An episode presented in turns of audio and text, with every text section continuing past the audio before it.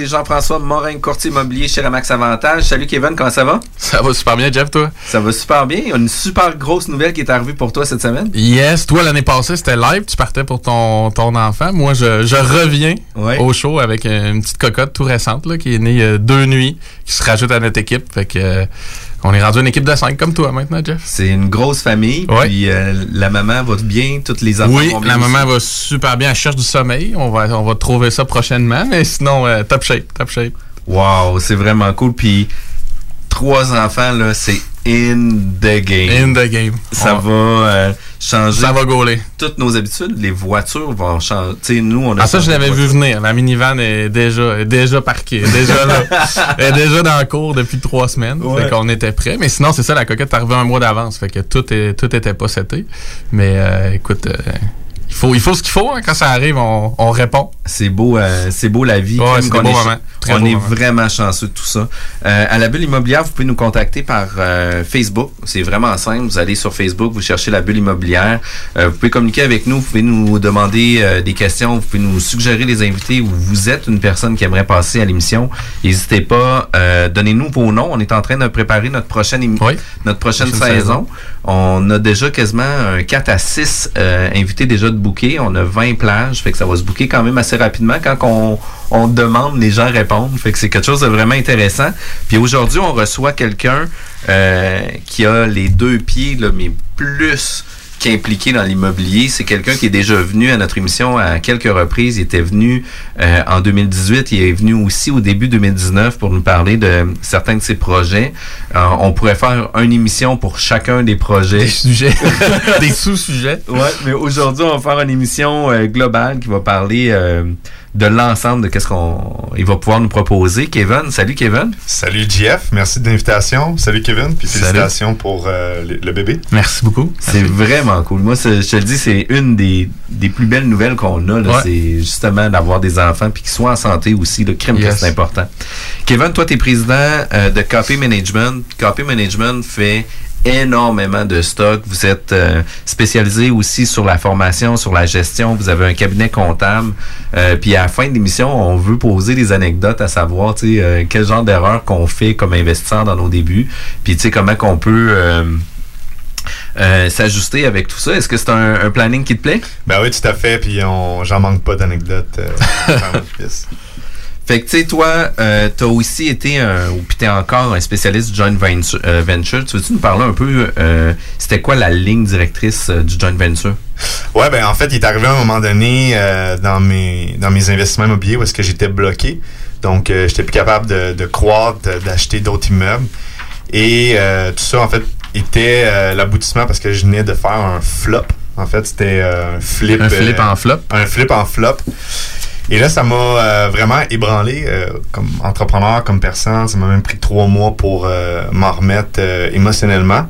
Et ça, ça m'a vraiment poussé en fait à, revoir ma vision de l'immobilier. Et c'est là que j'ai commencé à réfléchir comment est-ce que je pouvais, quelle était ma place en fait dans l'immobilier, c'était quoi mes forces, qu'est-ce que je pouvais emmener? Et je me suis rendu compte que ma force c'était vraiment de créer des joint ventures.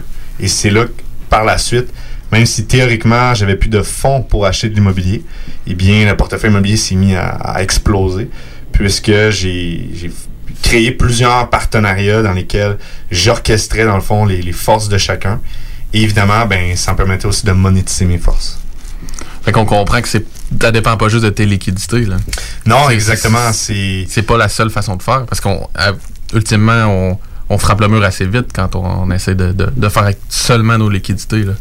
Oui, puis tu sais, à, un moment donné, euh, tu sais, en immobilier, surtout quand que tu fais de l'optimisation, euh, il y a tellement de choses qui peuvent arriver. Donc, euh, avant d'arriver à un modèle de gestion de risque qui, qui est performant puis qui tient compte de plusieurs variables, il y a des fortes chances que tu vas faire des erreurs. Et il y a des fortes chances que tu vas pas financer ce que tu pensais, les, les coûts vont être plus élevés, ça va prendre beaucoup plus de temps, euh, tu vas peut-être commencer avec des poursuites. Tu sais, il peut arriver plein de choses euh, qui font en sorte que tu vas pas finir avec les liquidités que tu pensais. Donc, tu dois, tu dois trouver d'autres manières, en fait, de, de, te leverager, si on peut dire, pour être capable de continuer d'acquérir. Et le partenariat est, et en fait le plus grand levier. Euh, tu sais, l'argent, ça achète des choses, mais quand tu as des partenaires, ils ont un réseau, ils ont des compétences, ils ont des habiletés humaines aussi. Puis en immobilier, c'est une business de, gens. Donc, tu as besoin d'avoir des gens qui ont des habiletés euh, humaines. Euh, tu es plus fort euh, aux yeux de la banque. Euh, tu sais, plein de variables, en fait, que le, joint venture permet d'apporter. Et clairement qu'au-delà du capital, c'est le, plus gros levier. Puis tu es entrepreneur, tu es investisseur, tu es actif à tous les jours, même plus qu'actif dans le milieu de l'immobilier. Euh, il y a plusieurs euh, projets qui s'en viennent aussi pour toi, mais une des, des forces que tu as aussi, c'est que tu as été impliqué énormément au niveau des formations. Oui, exactement. Ben, j'ai eu l'opportunité en 2017. Euh, dans le fond, j'ai le, président de, la MREX, dans le fond, m'a vraiment offert une super belle opportunité, qui est de monter le programme de la meute, de la cohorte 1 et de la cohorte 2. Et euh, ça a vraiment été euh, un événement euh, qui a énormément changé mon, mon futur parce que ça m'a vraiment... Euh, ça m'a propulsé, en fait. Donc, j'ai eu l'opportunité, en fait, d'avoir une audience, d'avoir un micro. Puis, ça m'a poussé, évidemment, à développer encore plus mes, mes connaissances. Ça m'a ouvert un super gros réseau. Et bien sûr, quand j'ai quitté la MREX à peu près un an plus tard, bien évidemment, tout ça m'a suivi quand même. Là. Donc, ça a été vraiment un game changing, si on peut dire euh, comme ça, de, mon passage à l'AMREX. Et évidemment, ben, j'ai pas l'intention d'arrêter de, faire de la formation puisque je suis plus que passionné de l'immobilier. Je veux vraiment euh, partager, dans fond, les connaissances immobilières. Et moi, ce que je fais, c'est que je me sers de tout ce que j'apprends dans mon day-to-day, dans, dans tous nos business qu'on a, dont la Société de développement immobilier. Je me sers de toute mon expérience, de tout mon véhicule, et j'ai une capacité de créer du contenu avec ça. Et ce contenu-là, je suis capable de le, diffuser, de le partager et euh, d'enseigner aux gens pour les aider dans leur parcours immobilier. Fait qu'évidemment, je suis pas à l'abri de faire des erreurs, mais ça me permet de communiquer. Ben, au moins, chaque fois que tu fais une erreur, elle te sert. Oui, toujours. Tu peux la repartager, tu peux amener du contenu avec ça. Puis moi, c'est les feedbacks que j'avais eu aussi avant d'être dans le réseau de formation. C'est que tu étais, je pense, euh, un pédagogue naturel ou quelqu'un, un vulgarisateur. Fait que je pense que tu aimes ça aussi partager dans le sens que c'est pas un effort que tu fais, dans le fond. Là. Tu, tu reçois en échange aussi nécessairement, j'imagine, là, dans le sens que toi, tu partages tout ton vécu, mais il y a des gens certainement dans les salles qui sont capables de t'en ramener aussi.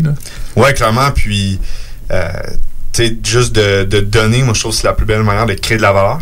Puis, euh, tu sais, euh, oui, mettons en immobilier, tu vas faire un projet, vous allez créer de la valeur économique, vous allez la créer, créer de la valeur marchande. Mais au-delà de tout ça, c'est créer de la valeur entre partenaires. Puis, j'aborde de la même manière, en fait, dans la formation quand que j'enseigne, en fond, ce que j'apprends ce que je développe, ben, je trouve si ça te permet de t'aider à faire un deal, ça te permet de ne pas te planter, d'éviter de faire faillite, ben, pour moi, j'ai créé de la valeur. Pour moi, c'est la plus belle forme de, création de valeur, en fait. C'est vraiment juste de partager du contenu puis d'avoir du contenu pertinent aussi, puis spécialisé dans le domaine, parce que veux, veux pas, tu as les deux pieds dedans, qui fait en sorte qu'à toutes les fois qu'il nous arrive des situations particulières, puis le monde de l'entrepreneuriat, tu sais, euh, c'est un monde de jungle où ce que tu sais, es en montagne russe souvent, euh, t'as des hauts qui sont vraiment le fun, puis t'as des des fois t'as des des drops des drops vertigineuses que tu sais tu, ne contrôles pas tous les paramètres puis que tu dois réajuster le tir quand même assez rapidement. Puis on doit toujours prendre des analyses très cartésiennes sur la gestion de nos entreprises puis de quelle façon qu'on va pouvoir redresser une situation particulière, que ce soit avec un employé, que ce soit de l'argent, que ce soit un refinancement ou quoi que ce soit.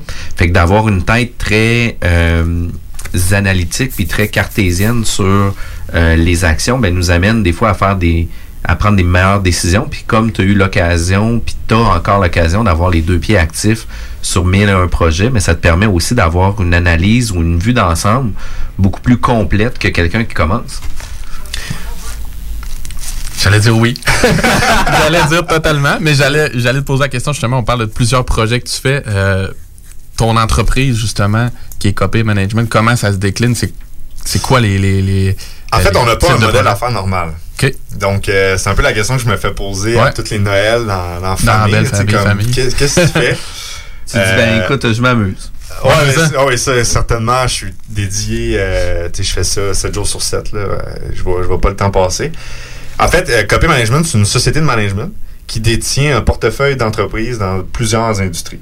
Donc, c'est facile à dire comme ça aujourd'hui, mais elle remonte à il y a euh, un an et demi, deux ans, j'aurais pas été capable de dire c'était quoi copy management. C'était encore en train de se dessiner. Et encore aujourd'hui, l'identité et la vision de la société se développe continuellement. Donc, on est une jeune entreprise. Euh, dans le fond, l'ensemble de nos entreprises euh, sont soit en pleine phase de croissance. On en a une qui là va, va, starter justement la commercialisation d'un logiciel d'intelligence artificielle. Mais copy management, en fait, c'est l'holding, c'est le siège et offre, dans le fond, des services à ces divisions. Donc, les divisions sont organisées en services et produits.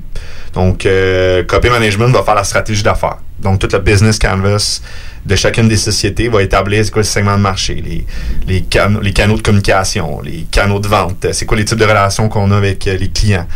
Euh, c'est quoi les activités clés, les ressources clés, nos partenaires, notre structure de coûts, notre structure de revenus, puis ultimement notre proposition de valeur. Donc, c'est le business canvas de chacune des business. Ensuite de ça, on fait de l'allocation de capital. Fait en ayant une, diversification en termes de sources de revenus, de modèles d'affaires, ben on a accès à plusieurs liquidités qui vont rentrer in and out. Et avec ces liquidités-là, on est capable d'allouer du capital à ces sociétés-là pour soutenir leur croissance. Et euh, par la suite, on fait de la gestion de la performance. Donc, on vient établir tous les indicateurs de performance de chacune des sociétés. On vient monitorer est-ce que nos standards de, qualité sont respectés? Est-ce que la performance de la société reflète vraiment c'était quoi nos objectifs? Donc, on vient un peu faire euh, à travers ça, oui, une analyse euh, de la performance financière, mais on, vient aussi faire une analyse de la performance humaine aussi de la société. Parce que ce qui est très caractéristique de Copy Management et ce qui est très très important pour moi quand j'ai fondé cette société-là, c'est pas de faire une simple société qui fait du profit. Donc, oui, on est une société à but euh, lucratif, puis je veux dire, on est là pour faire de la profitabilité. Mais moi, ce qui vient vraiment me chercher et ce qui me donne le sentiment euh, d'accomplissement, c'est de créer de la valeur pour les gens qui travaillent dans la société. Et là, on a euh, notre site web qui est, qui est sorti et tu sais, quand tu arrives sur le site, c'est clairement indiqué, nous sommes des bâtisseurs d'entreprise, des créateurs de partenariats, un incubateur de talent. Parce que moi, j'imagine une entreprise qui a la capacité euh, d'impacter ces gens, qui a la capacité de les inspirer, donc autant professionnellement que personnellement. Puisque pour moi, ça fait pas de sens que un, employé va au travail, fait un punch-in, punch-out, revient à la maison et qu'il n'y a pas une continuité. Donc, quand je parle de continuité, c'est pas qu'il travaille constamment 24 sur 24, mais c'est pas normal que le travail devienne un fardeau, devienne un poids. Donc, pour moi, ça, c'est des entreprises qui ont échoué parce qu'ils n'ont pas réussi à bâtir une culture d'entreprise qui inspire les gens. Et Copy Management, au-delà de toutes ces sociétés, au-delà de, ce qu'elle fait, ce que je vous ai dit de manière plus euh, technique, eh bien, c'est d'inspirer, c'est de bâtir des modèles d'affaires qui n'ont pas encore été pensés, c'est d'être audacieux. Et euh, jusqu'à maintenant, n'importe quel employé qui vient dans la société, un partenaire, peu importe, ils ont tous un seul et même mot, c'est il y a quelque chose ici. Comme, comme une étincelle, comme une vibe. Et pour moi, c'est ça que je veux maintenir. Puis est-ce que tu, tu le partages dans le sens, est-ce que tu accompagnes des business là-dedans ou dans le modèle que tu dis là, c'est toujours tes sous-business que toi tu développes? C'est toujours nos propres entreprises euh, qu'on développe. Euh, c'est sûr que ça serait pour moi difficile de prendre une entreprise, d'implanter une culture d'entreprise. Tu sais, c'est très. Euh, surtout quand tu s'attaques à la culture d'entreprise, c'est à la racine même. c'est la philosophie d'entreprise. Tu pour refaire. Puis, puis d'un autre côté aussi, même si tu viens changer la culture de l'entreprise ou ce que le, le lead manager adhère pas, adhère pas ça va être difficile de l'impliquer puis de l'impacter aussi. Puis, euh, tu sais, je comprends un peu ta vision aussi de dire, tu sais, de punch in, punch out, euh, puis après ça, tu t'en vas, puis enfin, ma journée est finie, versus que, hey, crime demain, là, j'ai fait ça, on va pouvoir amener euh, notre projet un peu plus loin, etc. Puis, effectivement que ça change complètement euh, l'implication des employés aussi au sein de l'entreprise parce que tu sais des fois ils vont être obligés d'avoir une demi-heure de plus à faire pour finaliser leur projet etc puis ils verront pas ça comme un fardeau justement mais ils vont vouloir s'impliquer au succès de l'entreprise. Puis tu sais à l'intérieur de notre équipe parce que tu sais on, on, vit plein de projets euh, de changement nous aussi à l'intérieur de notre équipe on est en train de changer de CRM puis c'est euh, c'est de la peau là, changer nos habitudes c'est de la peau euh, change d'avoir une nouvelle façon de travailler qui va nous rendre plus optimal, mais que le temps de l'implanter demande énormément de temps puis de, de vocation puis de dévouement, ben ça fait en sorte que présentement j'ai euh, Catherine qui travaille avec moi. on s'en va à l'extérieur, puis euh, elle a hâte d'aller à l'extérieur pour faire des formations, pour après ça. Pour pousser la business avec toi. Pour pousser la business un peu plus loin. Puis, Ben oui. Tu sais, qu'est-ce qui est le fun aussi comme chef d'entreprise? Ben, on devient avoir des piliers à l'intérieur de notre équipe. Où ce que, tu sais, des fois, ça va pas toujours bien, mais il y a des gens qui croient en toi, qui eux autres vont pousser la machine pour que ça aille bien. Même si toi, des fois, tu te remets en question, les gens sont là pour t'aider. Fait que, tu sais, euh, de définir une culture, euh, de vouloir redéfinir un peu qu'est-ce qu'il y en est, l'entreprise standard, c'est des, euh, c'est des standards qui sont, c'est des, des objectifs qui sont euh, très ambitieux, mais vraiment souhaitables. Ben, c'est une tendance aussi du marché. Je veux dire, avec le plein emploi, c'est de plus en plus ça parce que le constat que tu faisais tantôt, dire, tu fais un 9 à 5, tu arrives chez toi, c'est terminé. Euh, on recule il y a 20 ans. J'oserais dire que c'est la grande majorité des gens que c'était leur quotidien, ça. là. Ouais, clairement, ben, tu c'est sûr que tu sais, maintenant, justement, comme tu dis, avec le, le plein emploi, euh, mais tu sais, il y a aussi le fait que c'est de plus en plus difficile de trouver des, des, des bonnes Des ressources, bonnes ressources, ouais. des bonnes personnes, Les garder, surtout. de les garder. Et justement, je lisais un livre de Harvard Business Review où est-ce qu'il justement il, il mentionnait, il y avait un des articles dedans qui parlait de ça, tu sais, comment trouver des talents au 21e siècle. Et il, il expliquait tout, justement, comme quoi que dans l'économie que tu mentionnais, tu sais, exemple dans les années euh, 80-90 à aujourd'hui, la différence, c'est que dans le temps, la révolution industrielle a apporté une nécessité de- d'engager des gens sur le volet technique, donc au niveau des compétences. Alors qu'aujourd'hui, avec la nouvelle évolution beaucoup plus technologique euh, et l'automatisation de, de plus en plus de choses, maintenant, c'est de faire des embauches sur les personnalités ou sur les gens, leur motivation profonde. Le Et savoir-être, un peu. le savoir-être, tout à fait. La différence entre le savoir, le savoir-faire, le savoir-être. Et euh, clairement, qui, qui mentionnait que c'est des entreprises qui allaient bâtir une culture d'entreprise très forte avec des, des, des valeurs euh, qui allaient permettre aux gens de se développer personnellement dans l'entreprise. C'est ces entreprises-là qui, qui allaient gagner, en fait, les prochaines décennies. Mais c'est un défi win-win, sauf que comment qu'on amène ça à l'immobilier? Le vieux dinosaure de l'immobilier. Ah, clairement, c'est c'est sûr que, en effet, surtout en immobilier, quand tu fais de l'optimisation, tu es souvent face à des, des enjeux euh, éthiques. Euh, éthiques parce que, bon, tu achètes des, des bâtiments, des fois, ça nécessite la relocalisation de personnes. Euh, La gentrification. Ouais, exactement ça. On- en fait, c'est ça le, le terme là, qui, Carrément. qui est carrément péjoratif dans le ouais, ouais, mais dans la culture aujourd'hui, mais oui, c'est une forme de, de- de gentrification. Donc, c'est sûr que c'est euh, pas facile. Puis, tu sais quoi, le mot que tu viens de dire, c'est un sujet qu'on parle souvent entre nous dans l'équipe. Parce que justement, on- quand on est face à des prises de décision, on se dit, on se remet dans nos valeurs. Puis, tu sais, les valeurs, on les, a- ils sont pas écrits juste pour le fun. On a un meeting, nous, tous les lundis, puis on repasse les valeurs. Il y a comme quatre statements sur chaque valeur. Et c'est arrivé qu'on a pris des décisions qui, au premier degré, faisaient pas de sens. Au premier degré, tu te dis, Voyons, c'est pas rationnel de, faire ça. Mais que quand tu regardes l'effet domino que ça a eu, ben finalement, en bout de ligne, on avait pris la bonne décision d'y aller sur le volet plus moral, le volet plus éthique. Et euh, ça, c'est difficile parce que tu vois pas la répercussion. Tu le vois pas parce que c'est toujours après la première porte. Mais comment est-ce qu'on le fait concrètement?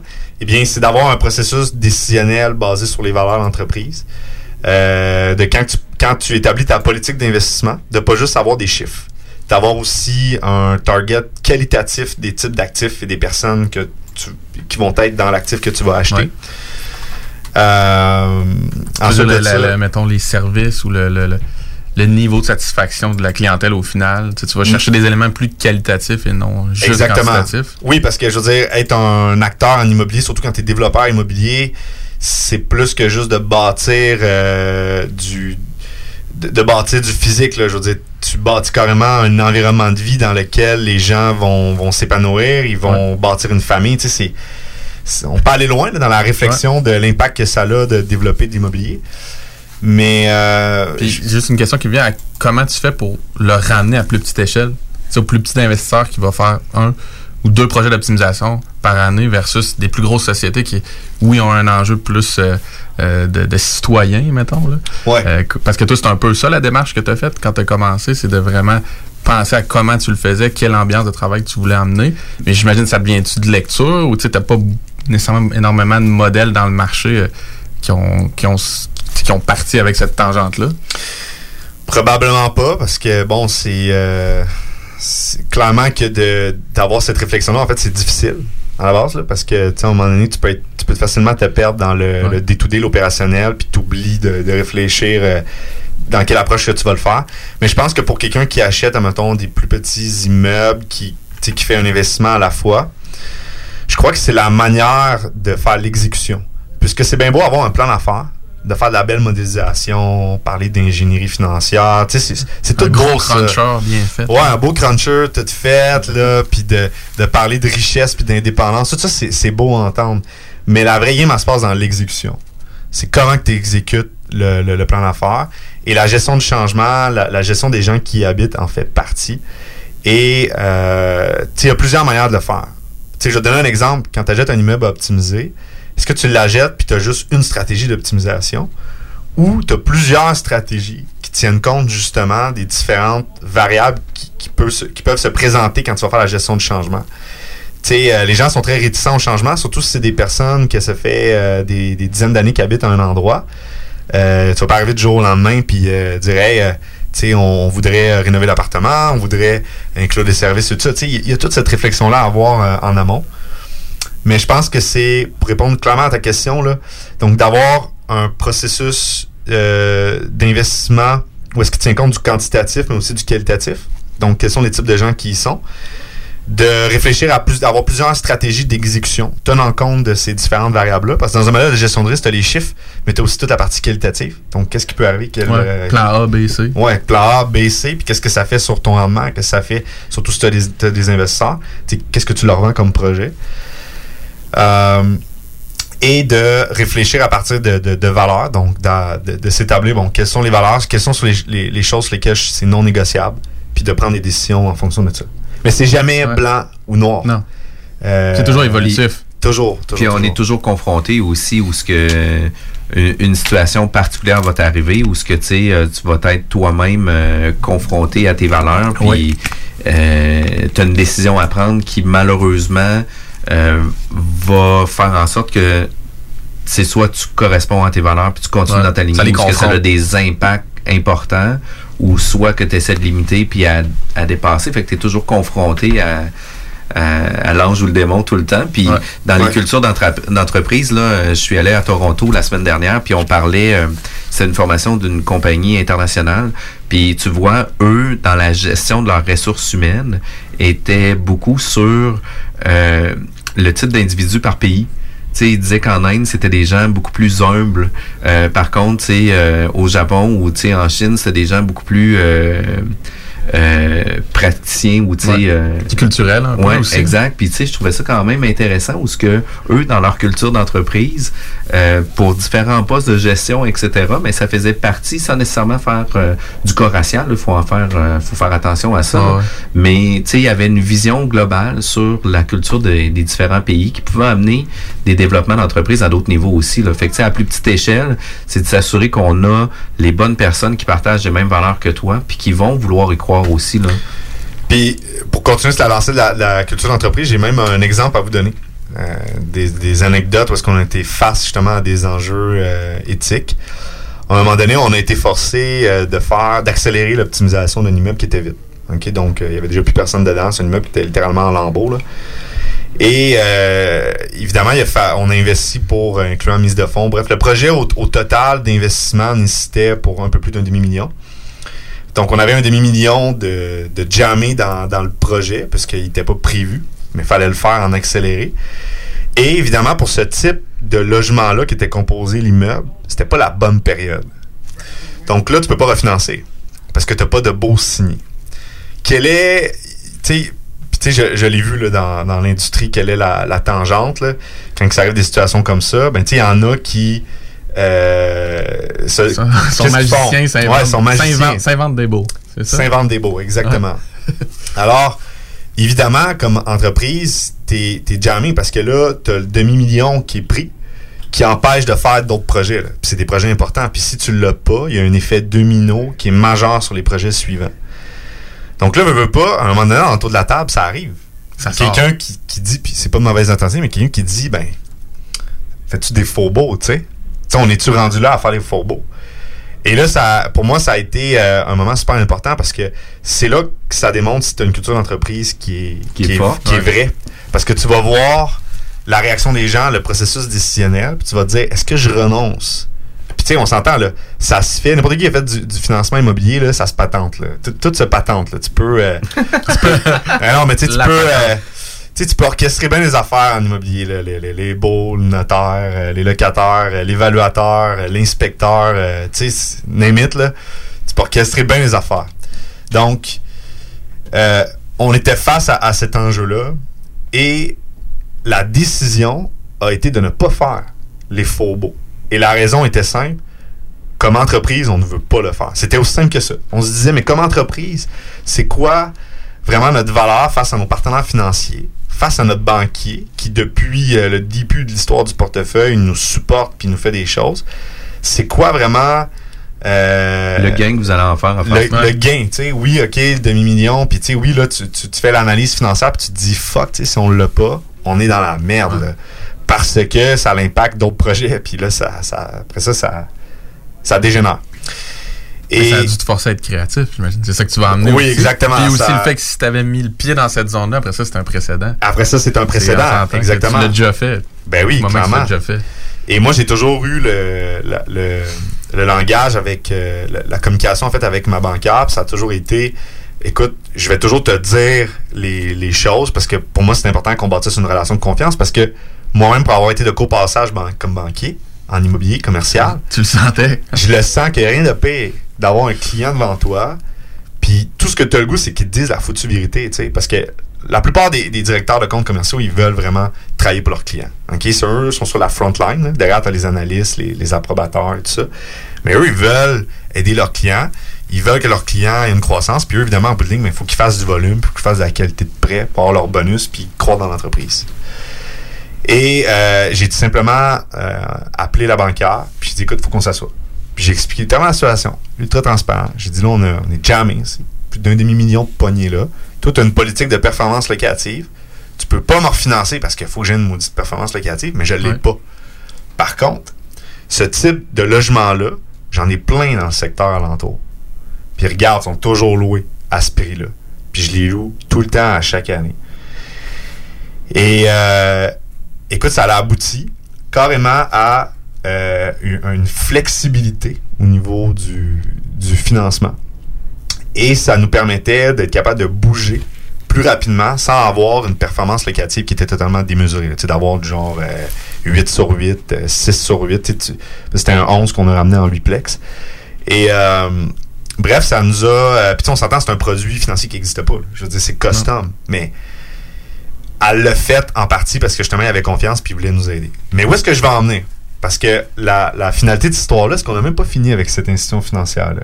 Où est-ce que je vais en venir? C'est que mon directeur financier, il continuait, lui, d'essayer d'aller chercher d'autres financements à d'autres institutions financières.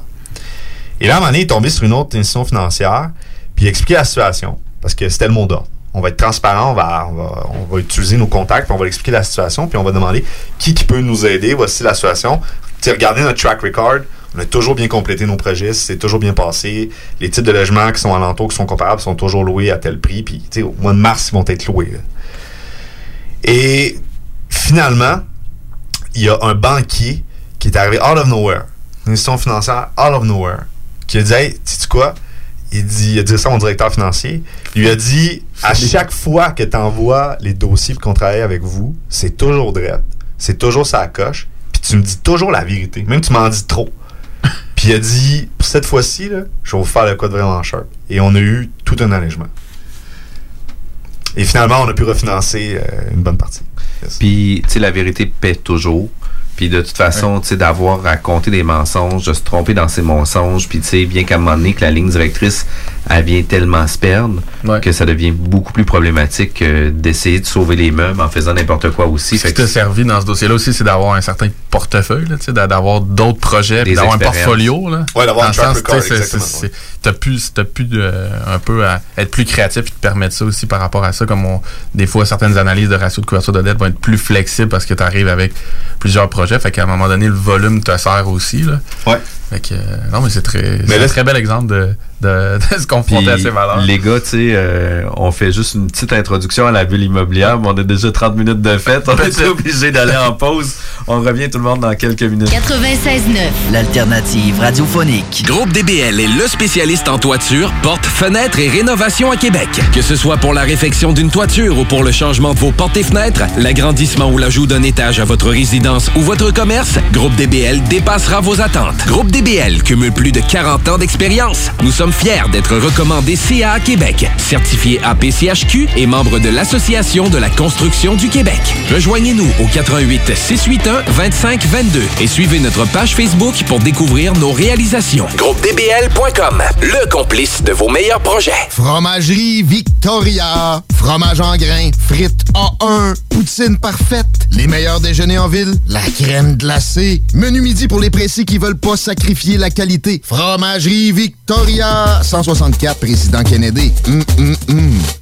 Le yoga à Lévis, c'est Yin Yang Yoga. Vous songez au yoga? Vibrez avec les gens inspirants de Yin Yang Yoga à Lévis Centre-Ville. Que ce soit pour le côté yin, douceur, méditation, respiration, ou encore pour le côté yang, intensité, mouvement. Le yoga à Lévis, c'est le Yin Yang Yoga. Yin Yang.yoga sur Google. Bonjour, c'est Carole Goodwood de chez Honda Charlebourg. Venez nous rencontrer pour mettre la main sur un des derniers CRV 2019 à prix réduit, en plus d'obtenir un bonnet des fêtes de 750 Un vrai bon service, ça existe. Venez nous voir, Honda Charlebourg, autoroute capitale, sortie première avenue. 96 L'alternative radio. Non, non, on reste lucide c'est le cœur que ça nécessite. The Alternative Radio Station 96 Aujourd'hui, on est avec Kevin Pépin de Copy Management, un gars qui a plein de ressources, un gars qui a plein de contenu, un gars qui a plein d'expérience, un gars qu'on veut avoir dans notre réseau de contacts pour des fois avoir des cues, partager avec lui, avoir des infos, c'est quand même c'est quand même vraiment très cool de l'avoir euh, dans notre réseau de contacts. On a toujours besoin d'un Kevin, hein, Jeff. Ouais, c'est ça. Deux, c'est encore mieux comme aujourd'hui. Surtout à la bulle immobilière. Hein. Puis, euh, Kevin, dans Copy Management, vous avez plusieurs cordes à votre arc. Vous avez plusieurs services que vous proposez aux investisseurs. C'est des gens euh, qui peuvent euh, tout avoir sur la même plateforme, sur la même business, qui est quand même vraiment cool aussi. vous avez les deux pieds euh, dans le marché, vous avez deux pieds dans, dans l'immobilier, fait que c'est pas euh, des versions théoriques, c'est des versions concrètes où ce que les projets vont se réaliser comme ça, euh, des projets où ce que vous allez savoir comment que le banquier va réagir sur un contexte particulier comme ça, au même titre que j'ai une transaction actuellement qu'on est en train de faire sur un un mini parc immobilier d'une cinquantaine de portes. Euh, ben en fait, c'est pas un parc, c'est deux immeubles, euh, mais c'est quand même beaucoup euh, beaucoup de portes euh, sur le même endroit. Puis en parlant avec les différents investisseurs avec qui je travaillais, ils étaient comme non non, tu sais cet investisseur là, il y a pas de problème, on va assumer l'hypothèque, puis de toute façon eux vont travailler de telle façon, on vont demander tel document, etc., etc. Fait qu'on n'est pas inquiet de travailler avec eux parce que eux sont très diligents dans leur vérification. Fait tu comprennes l'hypothèque, ça dérange absolument rien. Puis ça va être même euh, plus sécure parce que les vérifications sont plus strictes avec ce banquier-là. Fait que tu sais, le fait d'avoir les pieds dans, dans l'investissement immobilier, puis avoir une bonne réputation dans l'exemple que tu donnes là. Exact. Fait en sorte que tu arrives euh, à des résultats complètement euh, différents. Fait que dans Copy Management, j'aimerais ça que tu puisses nous parler un peu plus spécifiquement de qu'est-ce que vous offrez, mais avant toute chose, je vais nommer euh, sommairement les quelques services que vous offrez. il y a un service de gestion immobilière, il y a KPM valeur mobilière aussi. Euh, vous donnez un soutien aussi pour monter des plans d'affaires, pour monter euh, des business, etc. Vous donnez aussi des coups de main au niveau de l'optimisation d'immeubles à revenus. vous avez un cabinet comptable spécialisé euh, dans l'immobilier, mais aussi avec un volet copropriété. Euh, il y a Oiseau aussi que vous étiez venu euh, faire une présentation de l'intelligence artificielle pour la gestion immobilière, puis aussi tous les programmes de formation qui s'en viennent bientôt à, sous forme de capsules, etc. Là. Euh, fait qu'écoute, il y a du contenu. Je pense qu'on a un gros bloc là sur les services de qu'est-ce que Copy Management peut amener à un investisseur immobilier. Fait que la parole est à toi, mon ami. En fait, les ce qu'il faut remonter, c'est pourquoi on a fondé euh, autant d'entreprises. Parce que n'importe qui qui regarde euh, notre modèle d'affaires, la première chose, se dit est-ce qu'il n'y a pas un manque de focus à avoir autant de business? Et la question est super légitime. Et euh, je peux y répondre et vous allez comprendre dans, quelques minutes comment que c'est pas un manque de focus. Au contraire, c'est ultra focus. C'est quand on a bâti alentour de notre société de développement immobilier, on s'est rendu compte que pour gérer autant de projets, gérer autant de partenaires financiers, il fallait avoir une méga infrastructure. Donc, il faut être capable de bien gouverner nos projets d'investissement immobilier parce qu'il y a beaucoup, beaucoup de personnes impliquées dans un projet. Et là, on s'est dit parfait, mais là, il me faut de l'information financière. Il faut de l'information financière qui est pertinente pour que je sois capable de l'avoir rapidement. Ensuite de ça, il me faut une gestion immobilière. Parce que quand l'actif est stabilisé, ben, il faut quelqu'un qui s'occupe de euh, maintenir les maintenir les, locataires qui sont là, faire la location, toute la gestion de la maintenance, puis de maintenir justement la valeur de l'actif euh, pour pas qu'il y ait une détérioration et qu'il y ait une saine gestion de portefeuille. Ensuite de ça, il faut gérer les financements. Parce que quand tu as euh, six chantiers en même temps, ça fait beaucoup de financement. Un bridge, un financement euh, privé par un prêteur privé. ensuite de ça, quand tu vas aller mettre une dette SCHL, le courtier hypothécaire, toute la paperasse des banquiers. Et ultimement, comment est-ce que tu communiques tout ça aux partenaires financiers? Donc, il faut que tu leur communiques l'information parce que je veux dire, dans un projet d'entreprise, peu importe lequel, il y a un principe de base, c'est sur la confiance.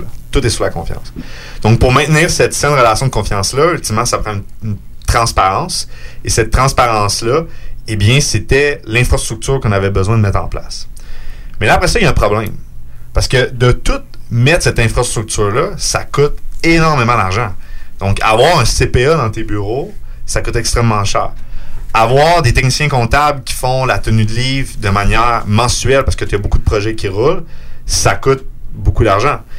Et on sait qu'en immobilier, ça prend du temps avant de refinancer, puis il n'y a pas nécessairement toujours les liquidités court terme, parce que, je veux dire, c'est c'est, c'est, c'est, c'est lent. Refinancer, c'est lent. Euh, je veux dire, des, les locataires, quand ils arrivent, vont peut-être arriver d'un coup quand le projet est terminé. Bref, tu sais, les liquidités peuvent être souvent longues avant qu'ils, qu'ils arrivent. Puis les ressources puis les dépenses arrivent vite. C'est hebdomadaire. Ah, ah oui, ça rentre tout le temps. Ça rentre tout le temps. Là. Et là, ensuite de ça, euh, donc, et ensuite de ça, avoir aussi quelqu'un qui va s'occuper de communiquer avec les partenaires financiers, de leur dire voici ce qui se passe dans le projet, euh, les perspectives financières sont selon ce qui était convenu, certaines variations et tout ça. Encore là, ça prend beaucoup de temps. évidemment, cette personne-là, ben, rapporte pas de l'argent pendant ce temps-là. Parce qu'elle est dans l'infrastructure de la société de développement immobilier. Et c'est là qu'est venue l'idée de dire, mais pourquoi que on rend pas nos centres de coûts, donc notre infrastructure, on, on l'a vu comme ça, on s'est dit c'est des centres de coûts, et on va les transformer en de profit. Donc ça va venir des business à part entière, avec une image de marque qui va être sous la même image de marque qui est copée. Et ils vont offrir les services à notre société de développement immobilier, mais eux-mêmes vont générer des liquidités de clients externes. Donc, on va monétiser notre infrastructure, puis on va même, on est même rendu jusqu'à monétiser le savoir qu'on acquiert dans notre business de développement immobilier. Et euh, je te dirais que la décision au début semblait folle un peu, là, parce que tu dis, my God, ça fait euh, beaucoup à lancer en même temps. Mais si tu appliques des principes qui sont uniformes. On restait sur la même image de marque, donc on n'avait pas besoin de gérer autant de plein d'images de marque différentes, parce que ça devient problématique quand tu as plusieurs images de marque. Euh, ben écoute, ça a fonctionné. Ça a, ça a fonctionné. On a, traversé une tempête gigantesque au début. Et rapidement, on s'est mis à, voir le, fruit de cette euh, réflexion-là, puis l'application de cette stratégie-là. Et on s'est mis aussi à vivre une diversification de sources de revenus et de modèles d'affaires. Et là, on s'est rendu compte qu'on scalait tellement plus rapidement. On pouvait rentrer plus de projets rapidement. Pourquoi? Parce qu'on avait une infrastructure qui, oui, coûtait de l'argent, mais qui rapportait aussi de l'argent à l'externe. De l'externe. Et euh, donc, ça a été le, pourquoi, en fait, a autant de business. Mais quand on regarde, dans le fond, la structure, donc on a Copy Management qui est le siège. J'ai expliqué tantôt qu'est-ce que ça faisait. On a Copy Comptabilité qui est le cabinet comptable. Donc, on est segmenté en trois marchés. On a les syndicats de copropriété, les entreprises et les cabinets comptables. Donc, on fait de la sous-traitance pour cabinets pour euh, quand ils font des, des audits, euh, missions d'examen, quand ils doivent faire, exemple, des, des tests de détail. les impôts, puis toute la patente aussi. Là. Impôts, toute la patente, exactement. Bookkeeping, clairement, pour, les, pour les entreprises. Est-ce que vous avez euh, une ouverture sur plusieurs euh, logiciels de, de comptabilité ou vous utilisez seulement une seule plateforme? Parce Ben- que tu sais, maintenant, il y a QuickBooks, il y a Books, il y a un paquet. Ben, c'est sûr que les, les techniciens comptables et comptables qui sont dans l'entreprise doivent être formés sur plusieurs. Nous, en interne, on utilise Sage pour faire la, la comptabilité. Euh, même en immobilier, on n'utilise pas les, les SaaS actuels euh, qui existent parce que sont pas aussi performants en termes de comptabilité. Euh, Pas encore.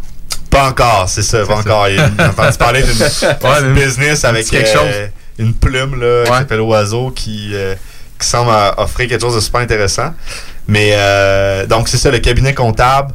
Euh, KPM Valeur Immobilière, en fait, qui regroupe euh, le, cabinet comptable, qui regroupe la gestion immobilière la, la compagnie de stratégie. En fait, le but de l'appeler KPM Valeur Immobilière, c'est que euh, en décidant d'externaliser nos services de gestion immobilière, on voulait pas être une, gestion immobilière traditionnelle, euh, tout simplement parce que gérer de l'immobilier multilogement, c'est oui, tu gères les opérations, les locataires, euh, la maintenance, l'administration, la comptabilité, mais tu gères une valeur.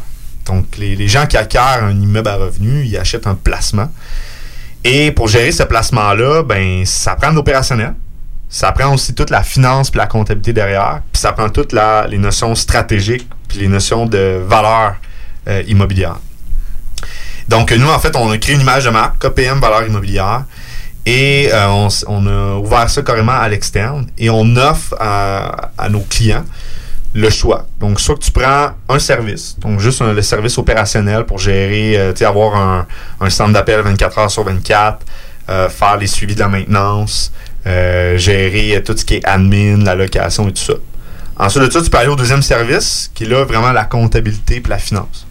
Donc là, tu as, ben, t'as ton- t'as ta tenue de livre, tu as avis au lecteur, rapport d'impôt. Fait que t'as vraiment un cabinet comptable qui a une expertise en immobilier, puis qui est dans les mêmes bureaux Baloé que, la gestion qui gère ton, ton immeuble. Puis le troisième service, c'est que tu as la stratégie. Donc là, c'est, c'est- on t'offre un plan d'affaires, un, un plan d'optimisation. Et nous, on vient, on vient te donner, dans le fond, notre avis sur, écoute, l'actif dans ce marché-là, d'après la veille concurrentielle qu'on a faite, on pourrait l'emmener à telle valeur. Et voici les, différents, les différentes voies d'exécution de, de- d'optimisation qu'on peut mettre en place. Et là, on vient englober euh, au complet le, le processus. Et là, on prend l'actif euh, en gestion, en comptabilité, puis on s'occupe de l'optimisation. Fait que tu sais, c'est une intégration complète verticale Ouais. sur tous les services que tu peux avoir. Oui, et ça, en fait, c'est c'est comme ça que la business a été structurée. Donc, euh, nous, c'est ce qu'on fait à l'interne. Donc, on a littéralement une business qui s'occupe de toute la stratégie, les plans d'affaires, le volet transactionnel. Après ça, on a une business de comptabilité, une business de gestion. Et c'est vraiment des entités distinctes avec des, une image, un, un nom d'en- d'entreprise distinct, qui est toujours encore sur la même image de marque. c'est une forme de coaching, d'un sens. C'est quelqu'un qui peut prendre ces services-là aussi pourrait voir un peu c'est quoi vos stratégies, vos approches, vos façons de faire, puis dire après, c'est quoi, je vais en prendre une partie du projet ou je vais le prendre en, euh, au complet. C'est un peu une sorte de coaching que vous pouvez faire? Oui, clairement. Puis, tu sais, en immobilier, ce qui est intéressant, c'est que même si ton voisin fait la même chose que toi, Il n'y aura pas les mêmes résultats. ben, il n'y aura pas les mêmes résultats, mais ça, Ça va marcher, mais ouais. ça va créer de la valeur dans le marché. Ouais, c'est ça. Fait que si, Il y a admettons, de la t'as- place. il y a de la place. Si le voisin vient remettre des, les valeurs locatives ou fait le même type d'optimisation que toi, ça vient justifier, en fait, ce que tu fais. Et ça crée un comparable. Et, euh, et- bref, toute la, la roue, quand tu regardes euh, toute le, le- le- le méthode de fonctionnement, justement, des analyses de valeurs marchandes, puis de reconnaissance des, des valeurs de loyer. Donc, c'est sain, en fait, pour le, pour le marché qu'il y ait plusieurs personnes qui appliquent le même type de, de stratégie. À mon avis, moi, c'est c'est ce qu'on vit en ce moment dans un segment de marché dans lequel on blitz, qu'on est, on est, on essaie d'acquérir en, en fait près de près du tiers euh, du marché. Et euh, on sait que des investisseurs, sociétés qui sont alentour de nous, ils, nous- suivent. même que je suis en contact directement avec certains présidents de ces business-là, puis ils suivent, ils regardent ce qu'ils font et ce qu'on fait, et se collent après ça à nos valeurs locatives, euh, appliquent les mêmes stratégies, achètent des immeubles alentour des nôtres, puis ça fait juste créer de la valeur euh, plus rapidement dans le marché. C'est un peu la tendance, justement, avec l'optimisation. Moi, je pense que ça, ça a énormément de bien pour le parc immobilier. Évidemment, ça va écorcher quelques personnes au passage. Je veux dire, il n'y a jamais de gros mouvements pour améliorer les choses qui se font. euh, On fait pas d'omelette sans casser d'œufs. là. Non, effectivement, c'est sûr. Mais- Tu peux jamais rendre tout le monde euh, Exact. content. Je pense que globalement, c'est une bonne chose justement que tout le monde se tire vers le haut puis prenne un peu les stratégies des autres puis que ça soit assez euh, transparent en fait. Parce que c'est pas une propriété intellectuelle qu'on cache. Je veux dire, si tu flippes un immeuble, quelqu'un voit comment t'as fait, c'est quoi ta valeur locative, qu'est-ce que ça a donné, quel matériau que tu as utilisé, c'est très facile. là. Je veux dire, c'est public. Fait que comme tu dis, Exactement. il prend ça puis il le fait dans son immeuble. Évidemment, il y a beaucoup de stratégies financières qu'il sera peut-être pas capable de mettre en place, mais c'est assez facile de copier et d'échanger les modèles. Ouais, tout à fait. Mais après ça, c'est l'exécution. Ouais. C'est tout dans l'exécution. Comme je l'ai dit tantôt, tu vas voir le modèle. Si t'es pas capable Ouais. d'exécuter, Puis le sang-froid que oui. tu vas avoir selon le plan A, plan B, plan C auquel tu vas te rendre. Puis- ta zone de risque aussi, puis tu sais euh, comment que tu vas être en mesure de gérer ton stress aussi là, parce que Mm. tu sais il faut comprendre que euh, ça devient des projets qui sont euh, assez importants à tous les niveaux là, euh, ceux qui commencent, ceux qui vont être déjà les les pieds dans le marché ou ceux qui vont commencer à faire des différents projets d'optimisation etc. Mais c'est toujours de la grosse argent qui est investi puis il faut s'assurer d'avoir une rentabilité euh, globale. Puis tous ces services-là, on peut les trouver euh, à quel endroit? Est-ce qu'on est un copy management sur le web? Euh, Oui, exactement. Ben, le, le site web de Copy Management, tu tout le portefeuille d'entreprise sous. C'est un, one-pager avec les, les business. Et ensuite de ça, ben, tu peux choisir, comme je vous ai mentionné tantôt, tu peux juste prendre la business de, de comptabilité ou juste la business d'opération. Et si tu prends juste l'entreprise de, de stratégie, bien là, on offre de la formation. Euh, donc, on lance justement euh, le, le nouveau programme en janvier 2020. Donc, euh, c'est un programme qui va être euh, vraiment dédié pour toute personne qui désire faire de l'investissement immobilier multilogement. Moi, je l'appelle un programme en immobilier commercial, là, parce que le multirésidentiel est, une, est un segment, en fait, de, une branche commerciale? une branche commerciale. Donc, c'est un programme sur de l'immobilier commercial. Euh, donc, un programme très complet, très pédagogique qui va exiger euh, aux personnes inscrites de faire beaucoup de travail personnel à la maison. Donc, c'est un programme qui a été réfléchi de manière plutôt académique, euh, mais qui, évidemment reflète beaucoup d'expérience, euh, d'exécution, puis c'est Un pas côté juste pratique. un côté très pratique. En fait, Puis ça, est-ce que c'est ton programme un peu privé, là, où tu vas avoir euh, le mastermind? Ouais, c'est ça. C'est ce que tu nous parlais la dernière Ouais, visite c'est ce que j'ai parlé la dernière fois. Il a évolué beaucoup depuis la, la dernière fois. Là, c'est vraiment concrétisé. J'ai un, un plan là, carrément de- devant moi que je soumets euh, à toute personne qui, qui, qui sont intéressées. Euh, Puis tu sais, c'est vraiment un programme qui réfléchit sur des séances en classe, des séances en ligne. Tu as des recueils de textes aussi. Donc, euh, des recueils de textes qui viennent de différents ouvrages anglais, français. Autant c'est des sujets d'économie, d'urbanisme, de finances, de gestion. Euh, c'est très large, mais ça permet de vraiment ouvrir la, la conscience des gens que l'immobilier, c'est pas juste de mettre des chiffres dans un cruncher, tu pèses play, puis là, ça te dit quoi faire. Tu sais, ça marche pas Oui comme ou ça. non? Là. Oui ou non. Tu sais, euh, c'est un ensemble go. de choses. Ouais, ouais, exact. Mais tu sais, encore, euh, tu sais, euh, une des choses qui était vraiment intéressante sur une des dernières transactions que, que je suis en train de, de, de mettre de l'avant, on sait pas si c'est nous qui allons gagner parce qu'on est plusieurs joueurs, euh, ben, tu sais, j'ai plusieurs clients qui m'ont contacté pour dire hey, moi ça m'intéresse de m'investir dans tout ça etc puis là ils me disent moi je veux faire mon profit à l'achat puis là j'étais comme ok parfait tu sais toi euh, t'es plus dans ma liste Liste des licornes. Ouais, c'est ça. Puis ça nous permet aussi de qualifier les clients puis de voir euh, quels clients sont réellement sérieux. Puis tu sais, on parle d'un projet de près de 4 millions de dollars. On demande, nous, d'avoir un contrat d'acheteur euh, pour protéger justement les intérêts des, des représentants dans la transaction. Puis tu sais, euh, c'est une rétribution qui est au-dessus de, de de 70 000 dollars. Puis là, les gens ils disent ah ben non, moi ça m'intéresse pas de payer un courtier à ce montant-là. Puis je suis comme écoute, j'ai vraiment pas de problème avec ça. Le deal va être bon pour quelqu'un d'autre. Fait que tu sais, c'est là aussi qu'on peut voir les gens qui vont avoir un réel intérêt pour aller là-dedans. Puis tu sais, d'avoir des, des, des réseaux professionnels, d'avoir un- une vue globale, d'avoir des, Des gens qui viennent te former pour dire écoute ton professionnel là, même si t'en coûte 70 000 pièces puis il te permet de Il y a une valeur ajoutée. d'avoir un projet à 4 millions que tu vas pouvoir euh, refinancer dans 18 mois à 6 millions. Ton 70, tu sais, ton 70 000 pièces, c'est un bel investissement pour avoir un bon deal. Tu as remarqué que c'est souvent les gens qui commencent, qui n'ont pas énormément d'expérience, qui, euh, tu sais, qui ont une réticence justement à utiliser les professionnels? C'est quand même un peu fou, Ouais. Parce que c'est ceux-là qui en auraient le plus besoin. Je sais pas si c'est Ben, ça que tu constates, mais Oui, non. Il y a une portion, à oui. différents, À différents niveaux. Ouais. Oui, non. Euh, tu sais, il y a toujours des gens qui vont être aussi performants à le faire eux-mêmes aussi. Tu sais, Il Ouais. y a des gens qui ont des connaissances, des compétences, puis qui ont un bagage aussi derrière eux, qui peuvent leur permettre aussi euh, de, de mener à terme plusieurs transactions sans même avoir de courtier Ouais. impliqué dans, dans les transactions. Puis c'est super correct aussi. Là. Euh, sauf que il y a une question de, de, de marché aussi où ce que les courtiers immobiliers, on a un réseau de pocket listing qui peut être intéressant aussi. Puis si on veut euh, engager euh, des, des deals intéressants, mais il faut entretenir des relations. Puis dans les partenaires à qui j'ai envoyé ça, j'ai eu deux invitations à aller dîner, euh, déjeuner pour entretenir une relation pour les prochains deals, que les autres soient mis au courant. Là. Fait que tu sais, euh, la formation, puis la culture de l'investisseur est en train de changer aussi. Puis, tu sais, c'est tout ça que vous amenez aussi euh, au sein de, de Copy Management. Mais il y a aussi tout le volet oiseau qu'on avait déjà parlé, que euh, là, on va avoir un, un early launch, euh, launcher, tu disais? Yeah, c'est un soft launch en fait qui Un est, soft euh, launch, soft excuse-moi. launch 3 décembre 2019. Euh, c'est privé pour euh, des bêta-testeurs qui ont euh, décidé d'y participer. Puis la phase de commercialisation là, va s'enligner pour euh, premier trimestre euh, 2020. Euh, là, c'est fait.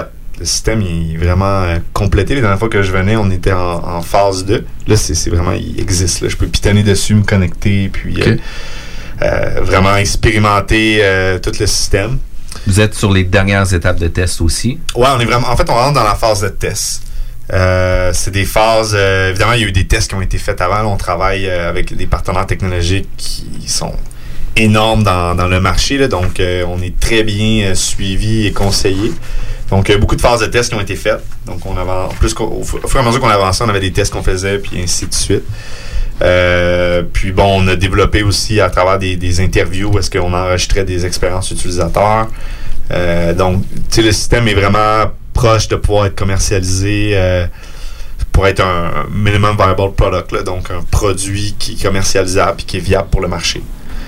Euh, Mais sinon, tu vas toujours le peaufiner. C'est ceux qui font des. Ben oui. T'arrêtes jamais. Ben non, mais ceux qui font des applications le disent, c'est tellement dur de, de peser sur le Python, Ouais, de le mettre sur Apple, de- peu importe, de le partager parce que on dirait que quand tu pèses tout de suite, il t'arrive, euh, il te défile une liste de choses que finalement t'aurais aimé mieux. Ben, c'est sûr, T'aurais aimé faire mieux. c'est sûr que ça, ça va arriver. Puis on. C'est là- normal, C'est là du qu'arrive la version version 1, version 2, les Ouais. updates, les ça. mises à jour, etc. Puis il faut aller de l'avant puis mettre les produits de l'avant parce que bien qu'à un moment donné, on Ouais. s'arrêtera. Version parfaite, euh, c'est difficile on de arrêtera- commencer avec ça. On n'arrêtera jamais aussi. Puis une des choses que tu nous avais parlé aussi en pré-entrevue que je trouve qui va être vraiment intéressant, c'est que tu as plusieurs capsules qui s'en viennent avec différents intervenants ou ce que tu vas pouvoir euh, diffuser en formule podcast sur le web, etc. Là, ça, ça s'en vient aussi prochainement. Ouais, exactement. En fait, euh, c'est une stratégie de com que ça fait euh, près de près un an qui, qui a une grosse réflexion sur cette stratégie-là. Donc, on veut promouvoir la marque euh, Copé et le, le, channel de, communication qu'on a choisi de privilégier, c'est la création de contenu. Alors, euh, on a monté une équipe euh, de, tournage qui s'occupe du montage, direction artistique, enregistrement vidéo, audio. Et on a fait euh, littéralement, euh, on s'est promené un peu euh, partout au Québec là, depuis euh, à peu- près avril-mai.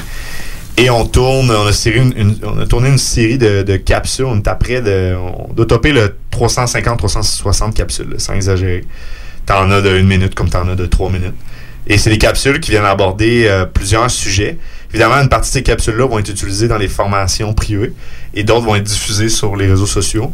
Mais on s'apprête vraiment à, sortir de manière massivement beaucoup de contenu immobilier euh, et du contenu qui, à mon avis, est de très haute valeur. Donc, euh, je le sais que ça fera pas l'affaire de, de tous, mais euh, moi, c'est c'est important pour moi, en fait, de, de continuer de, de partager l'intelligence d'affaires du marché immobilier. Je pense qu'il y a encore place à beaucoup d'améliorations. Puis, euh, tu sais, les gens dans le marché parlent jamais des erreurs. hein. Ils parlent tout le temps euh, de ceux qui font des coups. Puis même là, des fois, il y en a qui font la promotion de ceux qui font des coups, mais en réalité, euh, ils cachent le- le- la vérité derrière. Donc, je pense que pour aider le marché, puis communiquer aussi ce que nous, on développe à l'interne, qui fonctionne. Donc, quand on sort de quoi sur le marché ou qu'on on va enseigner, on va partager quelque chose sur le marché, c'est quelque chose que nous, on intègre dans la business, donc qui est amené sur le terrain, sur la pratique. Je pense que ça aide, peu importe euh, qui, qui, qui le désire, ben, euh, ça va juste l'aider à mieux gérer, dans le fond, ses, ses placements, puis de continuer de créer de la valeur dans le marché. là. Intéressant. Puis on a ton équipe aujourd'hui, justement, avec De nous, une partie d'équipe. Ouais, une partie On va d'équipe contribuer qui, euh, en partie avec qui la bulle. aujourd'hui. Puis, tu sais, toi puis moi, Kevin, on s'est dit on va faire de la radio, comme ça on n'aura pas eu besoin On de... ne verra jamais en On face. Ça paraît en pourquoi qu'on voulait pas. Là? On le voit bien aujourd'hui.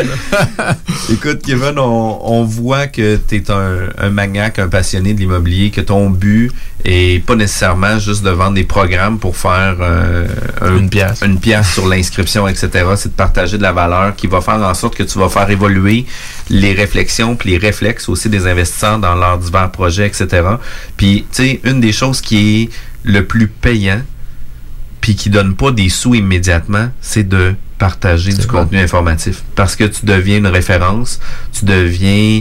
euh, les- crédibilité. Une crédibilité, puis les gens vont se référer, puis comme ils vont se référer, par la suite, le lien de confiance est tellement fort qu'ils vont embarquer directement dans tous les services que tu vas proposer. Fait que, tu sais, euh, je te lève mon chapeau pour ça. La bulle immobilière se poursuit tout de suite après la pause. La brique, c'est Rougelet, il est dans mes 96 Je vais l'abattre, je vais le shooter.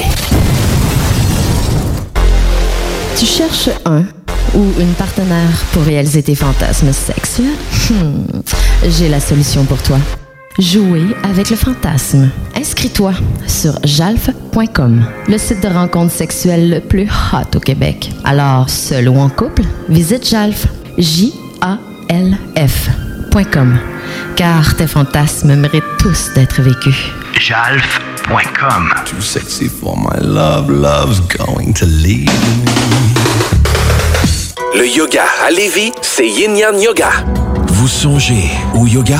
Vibrez avec les gens inspirants de Yin Yang Yoga à Lévis Centre-Ville. Que ce soit pour le côté yin, douceur, méditation, respiration, ou encore pour le côté yang, intensité, mouvement. Le yoga à Lévis, c'est le Yin Yang Yoga. Yin Yang.yoga sur Google.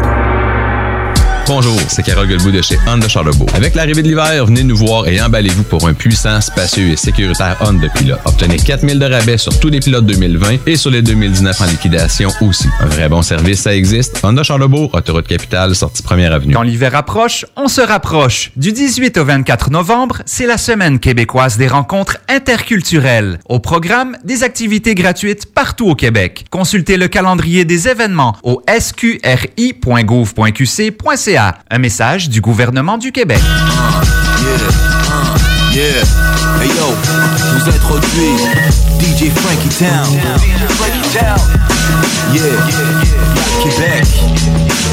Mon beat c'est Rap Québec. Si t'es un fan de hip-hop, tu manques pas l'émission Rap Québec tous les midis du lundi au vendredi à CJMD 96.9 FM, l'alternative radio. Le meilleur du rap québécois, les classiques de rap français et américain et bien sûr, tes demandes spéciales. C'est donc un rendez-vous à tous les jours dès midi. Branchez-vous sur Rap Québec, man. C'est là que ça se passe.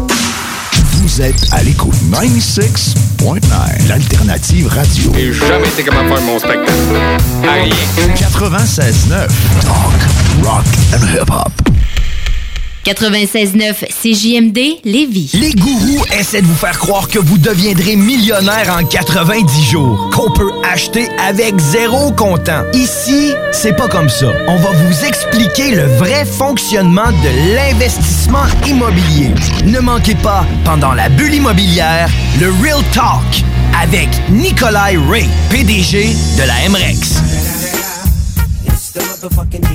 Propriétaire d'entreprise, votre attention s'il vous plaît. Vous travaillez fort pour vous bâtir une entreprise prospère, vous désirez attirer et retenir du personnel qualifié, investissez votre temps dans un plan d'intervention financier collectif. Laissez le cabinet concept Gestion Select vous proposer la gestion privée pour tous vos avantages sociaux. Une offre unique, souhaitable, avantageuse, un compte gestion santé et même un programme de médecin en ligne pour vos employés. C'est la solution. Visez l'expertise avec Marie-Claude Bouchard. Concept Gestion Select Votre complice en affaires. Vous le savez, j'adore manger. Quand j'ai le goût de me faire plaisir, je yuzu.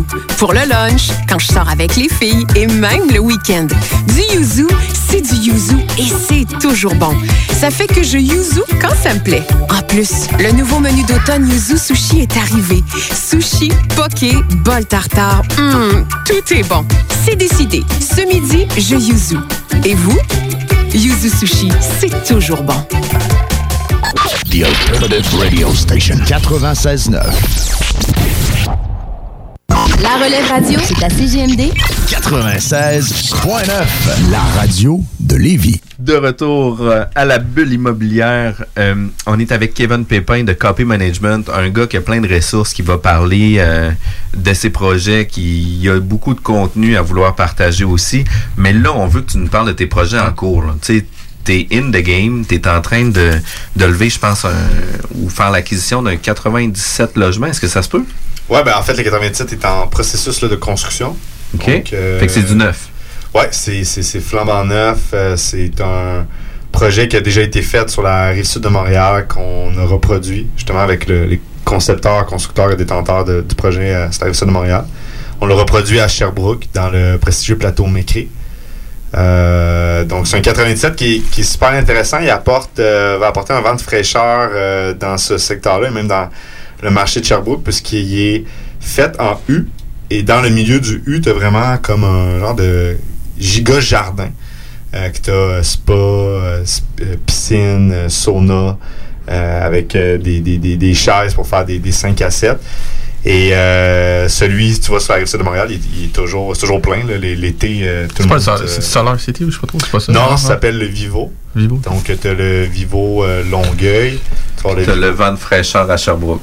Avoir le fraîcheur à Sherbrooke. C'est ça le nom officiel, ok, on vient de trouver ça. Ça s'appellera pas comme ça, il va s'appeler le Vivo encore, le Vivo Sherbrooke. Donc, on garde la même thématique, euh, le même nom que le premier.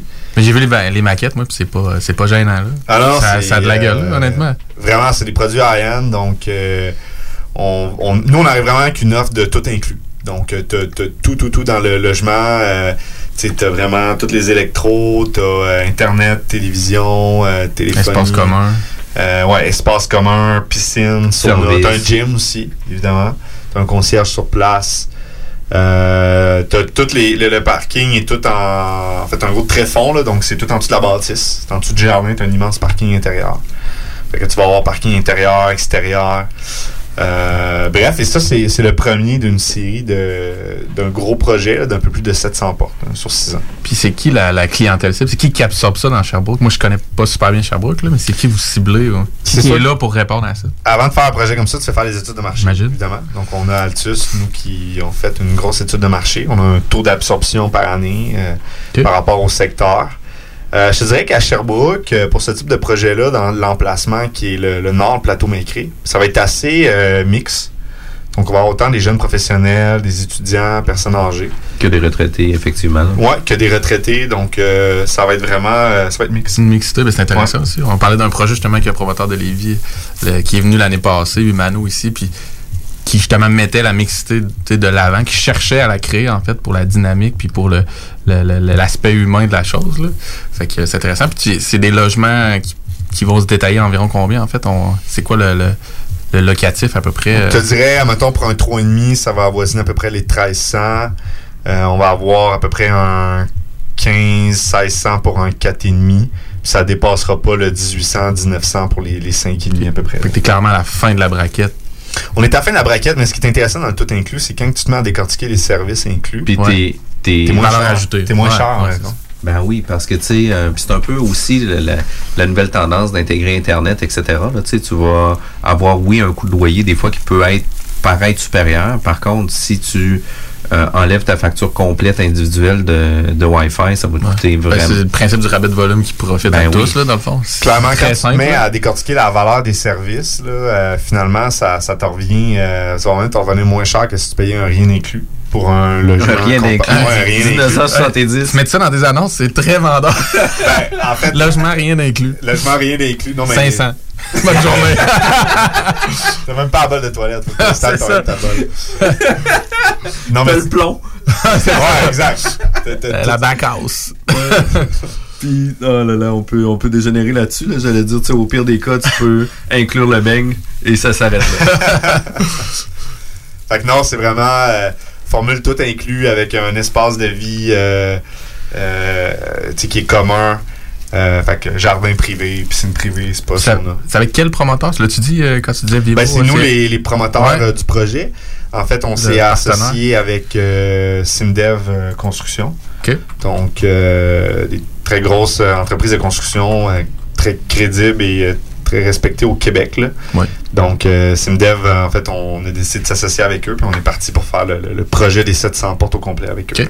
Puis le- celui que tu disais, le Vivo euh, sur la rive sud de Montréal, C'est lui c'était qui l'a fait, exactement. OK, c'est eux qui l'ont. Ouais, c'est eux qui l'ont fait. OK. Ils sont promoteurs et constructeurs ou Ouais, ils sont, sont promoteurs, constructeurs, puis c'est eux qui détiennent aussi. OK.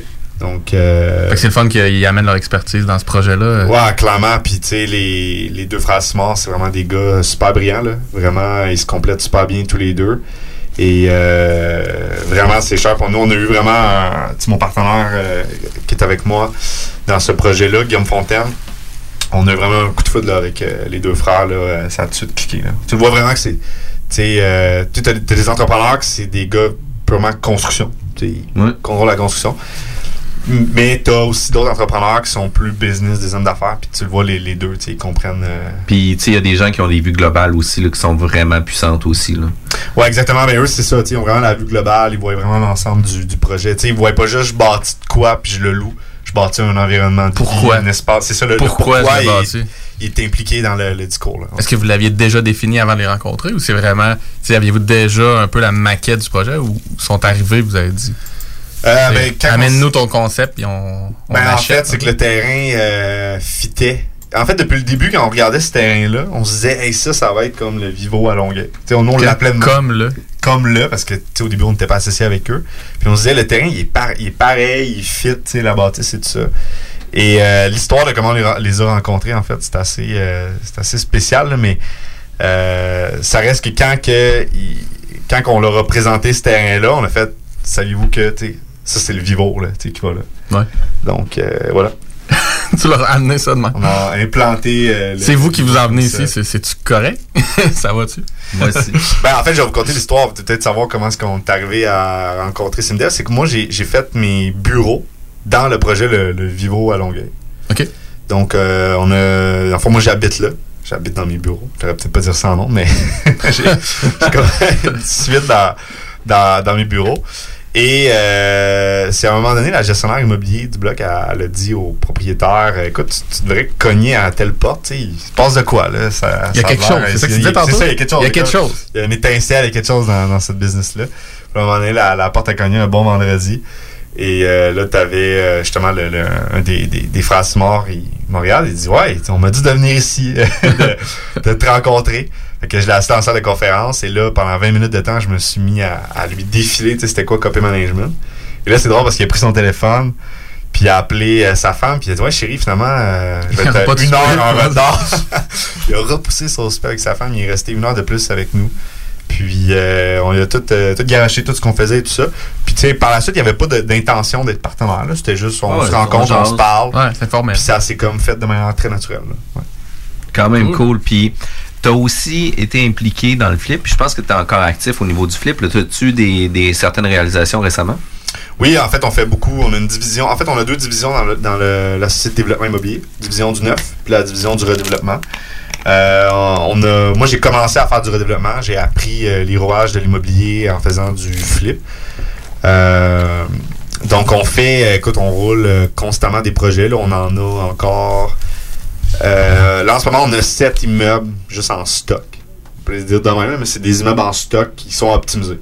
Fait que, euh, dans le fond, on a toujours des projets qui, sont à optimiser. Ouais, qui sont En optimisés. cours de. Fait que selon on les achète, puis euh, après ça, quand notre équipe d'exécution est rendue là, ben, on les fait. Puis on les fait au fur et à mesure. On continue toujours d'a- d'acquérir, d'acquérir, d'acquérir. Ouais. Fait qu'on stocke en fait des immeubles. Tu fournis le pipeline. On fournit le pipeline, c'est ça. Le pipeline, il rentre, puis euh, là même, tu sais, ça arrive des fois qu'on se dit merde, lui, on peut pas l'acheter ou qu'on débarque du deal parce que là, on en a trop. Euh, donc euh, oui, on, en fait, on a vraiment une belle expertise, euh, de plus en plus dans l'exécution surtout. Je dirais que c'est là qu'on arrive à accélérer. Est-ce que quand que vous faites du flip, est-ce que c'est toujours pour revendre ou il y en a beaucoup que c'est pour garder en détention? Toujours pour faire de la détention. Euh, on a vraiment une stratégie euh, long terme. Puis, tu sais, tantôt, quand on parlait des services de copy management, ben, c'est là que chacune des entités prend son sens. Parce que dans toutes les étapes, évidemment, les, nos entités sont là. Et quand on arrive à la fin, ben, on, on prend la gestion, l'actif stabilisé, on met la bonne dette dessus, puis on roule. Puis, euh, vous avez le 97 logements qui est en construction. Est-ce que vous avez d'autres projets d'acquisition neufs en cours? Euh, oui, en fait, moi je fais, euh, je m'occupe dans la partie redéveloppement, la conception d'un 17 portes réparties en trois immeubles, un 8 logements. Euh, je redéveloppe aussi un 6 pour le doubler. On redéveloppe un autre 6 pour le ramener en 5. Euh, Quel avantage qu'on a de prendre un 6 pour le ramener en 5 parce que tantôt tu avais pris un 11 à revenir en, En 8, ouais. en 8. Ben, en fait, c'est, je te dirais que c'est, c'est même pas une question de, de diminuer euh, le nombre de logements, c'est juste d'optimiser Les revenus bruts. Ouais, optimiser les revenus bruts puis l'utilité. En fait, c'est toujours ça. Une bâtisse, c'est sur un terrain. Puis ce terrain-là, dans le fond, il y a une utilité. Comment est-ce que je peux optimiser l'utilité de mon terrain pour le, le maximiser à son plein utilisation? Et bon nombre, bon nombre d'immeubles euh, multilogements ne sont pas optimisés, surtout dans les, dans les basses densités. Je te dirais que plus que tu montes dans les hautes densités, euh, moyenne et haute densité, tu as peut-être une maximisation de l'utilité qui est là. Peut-être que les valeurs sont pas au prix du marché, mais ça reste que l'implantation au pied carré, le nombre d'unités qu'il y a. Plus la- réfléchi. Ouais, c'est plus réfléchi. Mais quand tu regardes les, les- les plus faibles densités, euh, c'est hallucinant. Des fois, tu vas avoir des terrains à subdiviser. Euh, des fois, sur le terrain, on en a pogné un, là, sur le terrain, non seulement il y a deux bâtisses, mais je peux même racheter une troisième bâtisse énorme, neuve. Puis là, je peux le subdiviser comme en quatre lots. Euh, après ça, ça peut être des bâtisses où est-ce qu'on on rallonge la bâtisse. Euh, bref, il y a une quantité incroyable de terrain. euh, Parce que l'usage n'est pas maximisé au complet. Là. Fait que, on a un zonage de 10 logements, c'est présentement un 6. Fait que, il y a facilement un 4 logements qu'on est capable de rajouter sur l'immeuble. Puis quand on fait le- le- les, les calculs, euh, coût de construction versus rentabilité, ben ça se fait euh, ça se rentabilise quand même assez rapidement. là. Exactement. Puis, euh, c'est sûr que quand tu être l'actif aussi, ben, tu pas juste le terrain, tu as déjà des revenus, tu as déjà une, une structure. C'est sûr que de faire du neuf avec du use euh, au niveau de l'exécution, c'est une autre game. Là. Ouais. Euh, fait que là, tu réfléchis énormément à l'exécution. C'est sûr que là, tu. Puis en même temps, c'est à cause qu'il y a un clash de normes de construction aussi. Là. Clairement, faut que tu remettes des normes à ce moment-là. Ouais, fait que, Ce que tu touches, faut que tu le remettes. euh, ouais. Fait que, tu sais, ce clash-là fait, euh, fait quand même un gros impact. là. Tu sais, Ouais. Toi, Kevin, tu connais. euh, Ouais, effectivement. C'est sûr que dans l'optimisation d'usagers, euh, t'as t'as beaucoup plus de, de raccourcis, si on pourrait dire, du moins, ou t'as moins de normes à, à respecter, puis à- euh, t'as pas nécessairement de plier au code du bâtiment sur tout en tout temps. Là. Fait que euh, si toi, si tu joues sur les deux, euh, les deux tableaux, faut toujours que, que tu maîtrises bien les deux. Là. Clairement, on est bien entouré. Tu j'ai appris euh, rapidement à bien m'entourer d'une bonne équipe, euh, bon architecte, euh, bon entrepreneur. C'est une de tes forces, la construction au départ, ou t'es- Non, c'est quoi ton background construction? Écoute, j'ai un background construction, mais tu sais, c'est- comme une, une vieille vie. euh, Ouais, t'as l'air pas, euh, pas Ouais. sûr. non, non, c'est ça. Non, j'ai déjà fait un, DEP en charpenterie menuiserie que j'ai- que j'ai pas terminé. là. J'ai euh, arrêté trois mois avant que ça, ça, fait, ça finisse. Euh, Ben, t'étais initié quand même? Ouais, j'ai été initié. Je comprends fait- Ouais, j'ai fait de l'ébénisterie. euh, J'ai Ok. travaillé des, des chantiers. il y a un sac à clous. Là. Ouais, c'est ça. Oh, ouais, non, non, En j'ai as-tu déjà fait au début de tes projets? Euh, non. Jamais vraiment? Non, non, jamais, jamais. Je me, non, non, pas du tout. Je me, me salais les mains autrement, là, si on Ouais. peut dire, mais euh, non, pas, euh, pas comme ça, non. C'est pas là ta. ta Ben, en fait, c'est pas vrai. Je, je l'ai Ah, déjà- ouais, déjà fait Les dans, confessions. Dans, dans, dans un projet Ouais, où est-ce que. Ça, c'est notre volet confession, la bulle immobilière. Ouais, mais là, ça rentre dans le volet confession. Ça, c'est parce euh, que les shooters, là, ça, ça nous sert, là. ben oui, clairement, c'est- déjà arrivé, puis euh, tu sais, ça a fini, ça a fini botché. OK. Tu vas nous parler de ton flop tantôt. Et puis justement, on veut rentrer là-dedans. là. Tu sais, on a toujours des success stories dans l'immobilier, puis on le dit tout le temps. Là, euh, euh, tu sais, qu'est-ce qui vend, c'est le succès. Qu'est-ce qui vend, c'est les gens qui réussissent. Qu'est-ce qui vend, c'est les success stories où ce que Les gros chiffres, les zéros. Ouais, exact. Puis le court délai aussi, ça vend beaucoup. Mais ça l'arrive, Kevin, qu'on se plante. Ça l'arrive, Kevin, qu'on on planifie un projet qui euh, arrive des surprises, arrive des situations particulières où ce qu'on n'arrive pas à des succès. Est-ce que, est-ce que toi, t'en as vécu ou t'as juste des success stories aussi? Écoute, le je crois que le, le chemin de, du succès, là, peu importe comment vous définissez le, le succès, euh, en fait, c'est faux de dire que c'est que du succès. Je pense que le- les gens qui ont vraiment du succès, peu importe le- le- l'industrie, le, type, type de business qu'ils font, c'est au contraire un chemin rempli d'obstacles, d'adversités et d'erreurs, constamment. constamment. Et ce qui va déterminer ceux qui vont vraiment euh, aboutir à, à- à quelque chose, puis réaliser leur rêve, c'est leur habileté justement à traverser ces obstacles-là, à trouver des solutions, puis à apprendre de ça. Donc, plus vite que tu développes ta capacité d'adaptation, d'introspection, plus vite que tu es capable de croître. Mais j'en ai plein. En fait, on préfère carrément une entrevue. Je peux vous en compter quelques-uns, mais je on préfère une entrevue complète sur toutes les, toutes les erreurs euh, que, que j'ai pu faire en immobilier. Euh, que ça soit dans l'exécution, que ça soit dans les analyses de financement. Euh, bref, j'en ai une puis un autre. Là. Ouais. Puis laquelle qu'on commence? Laquelle qu'on commence? La plus crunchy. Parle de ta Euh, construction. là. Tu nous disais que tu avais Ouais. fait l'erreur de mettre ton sac à clous. Ouais, clairement, ben en fait, euh, écoute, ça, ça remonte longtemps. À 16 ans, je suis en appartement, puis j'ai été faire des perches charpentier menuiserie parce qu'on m'a dit que c'est ça que je devais faire. Et euh, j'ai détesté ça à mourir. J'ai euh, été faire ma licence d'entrepreneur général à 16 ans, à l'APCHQ, parce que tu pouvais pas faire l'examen si t'étais en bas de 18 ans à la RBQ. Mais à l'APCHQ, il n'y a pas d'âge pour faire les, les- les examens. Puis après ça, quand tu as les examens, euh, tu peux les faire accréditer au bout de comme 3 ou 4 ans. Parce que tu, de mémoire, tu fais pas vraiment d'examen quand tu fais la démarche avec l'APCHQ. Ben, pense. tu fais les comme- formations, tu fais un ça. examen de la PCHQ, tu le passes, puis après ça, une tu demandes une, ouais. une accréditation de la RBQ. Euh, et euh, évidemment, ça a été euh, c'était une de mes premières expériences de vie les plus souffrantes, là, où est-ce que j'ai vécu énormément d'adversité parce que j'étais pas bien. En fait, j'étais pas heureux là-dedans. Et j'ai- En plus, c'était une, une époque euh, relativement difficile, tu sais. euh, je fumais beaucoup de marijuana à, à cette époque-là. Oh, avant la légalité. Avant les- la- Avant la- la- J'espère que personne va venir me ramasser, mais avant la légalité. euh, et euh, voilà, j'ai j'ai décidé de quitter trois mois avant de terminer le, le DEP. Euh, ça a été un de mes, plus, de mes euh, mon premier échec en fait personnel que, que j'ai vécu. Et euh, aujourd'hui, maintenant, quand je regarde euh, ce qui s'est passé, ben, je le vois vraiment comme un cadeau là, parce que ça m'a poussé à me reconstruire. En fait, ça m'a ça a détruit tout ce qui était illusion, tout ce qui était faux. En le fait. projet des autres, peut-être? Ben, le projet des, ben, le projet des on m'a dit qu'il fallait ben, on m'a dit que c'est ça qu'il fallait faire, mais en même temps, je suis responsable d'avoir pris la décision Ouais, de le ouais. faire. tu sais. Ouais, même si t'es jeune, Ben oui, t'es influencé. Ouais, c'est ça. Tu prends la décision d'aller le faire. Alors, je pense que c'est à ça que ça sert la- l'adversité, puis toute la, la, la souffrance, c'est vraiment de détruire les illusions, détruire les choses qui sont fausses et de se re-questionner puis faire de l'introspection sur ce qui compte vraiment, ce qui a vraiment de la valeur, puis qu'est-ce qu'on veut, ultimement. Euh, Mais moi, je veux que tu me dises le, projet où tu as mis ton sac à clous. Je le sens, qu'il y a un projet. Le projet que tu l'as échappé- Tu l'as échappé, là. Ouais, en fait, ça a été. euh, écoute, En mon, premier immeuble que j'ai acheté, je l'ai flippé trois fois. OK, donc l'immeuble, euh, je l'avais déjà dit dans une entrevue passée, j'ai acheté un immeuble avec ma marge de crédit étudiante, mon premier. Puis j'ai appris tout à partir de cet immeuble-là. C'est mon laboratoire. Euh, donc, euh, la première fois que j'ai fait faire un gain de valeur, je me souviens encore, j'avais appelé les, les- les dames euh, à l'institution financière. J'étais j'étais financé au département particulier à ce moment-là. Puis je leur disais, écoute, euh, parce que je m'étais acheté tous les livres de les manuels universitaires de l'Université Laval de, de l'EG-UQAM sur euh, l'immobilier. Fait que j'avais lu les, les évaluations immobilières, je m'étais procuré des rapports. J'ai vraiment passé par là, c'est pénible un peu. ça. oui, ben, t'as fait le, le- le- le programme en plus. Ouais. Euh, mais tu sais, moi, je suis vraiment un autodidacte. Donc, euh, j'apprends énormément par moi-même, je lis constamment. Et euh, écoute, je passe le, le manuel, donc je me forme à l'évaluation immobilière. Puis je commence à faire les calculs. Puis évidemment, je suis mes premiers. Là. Je commence à faire les calculs, je me dis, hey, tu sais, je pense que je suis capable de lui faire prendre 30 000. Fait que j'appelle la, la dame.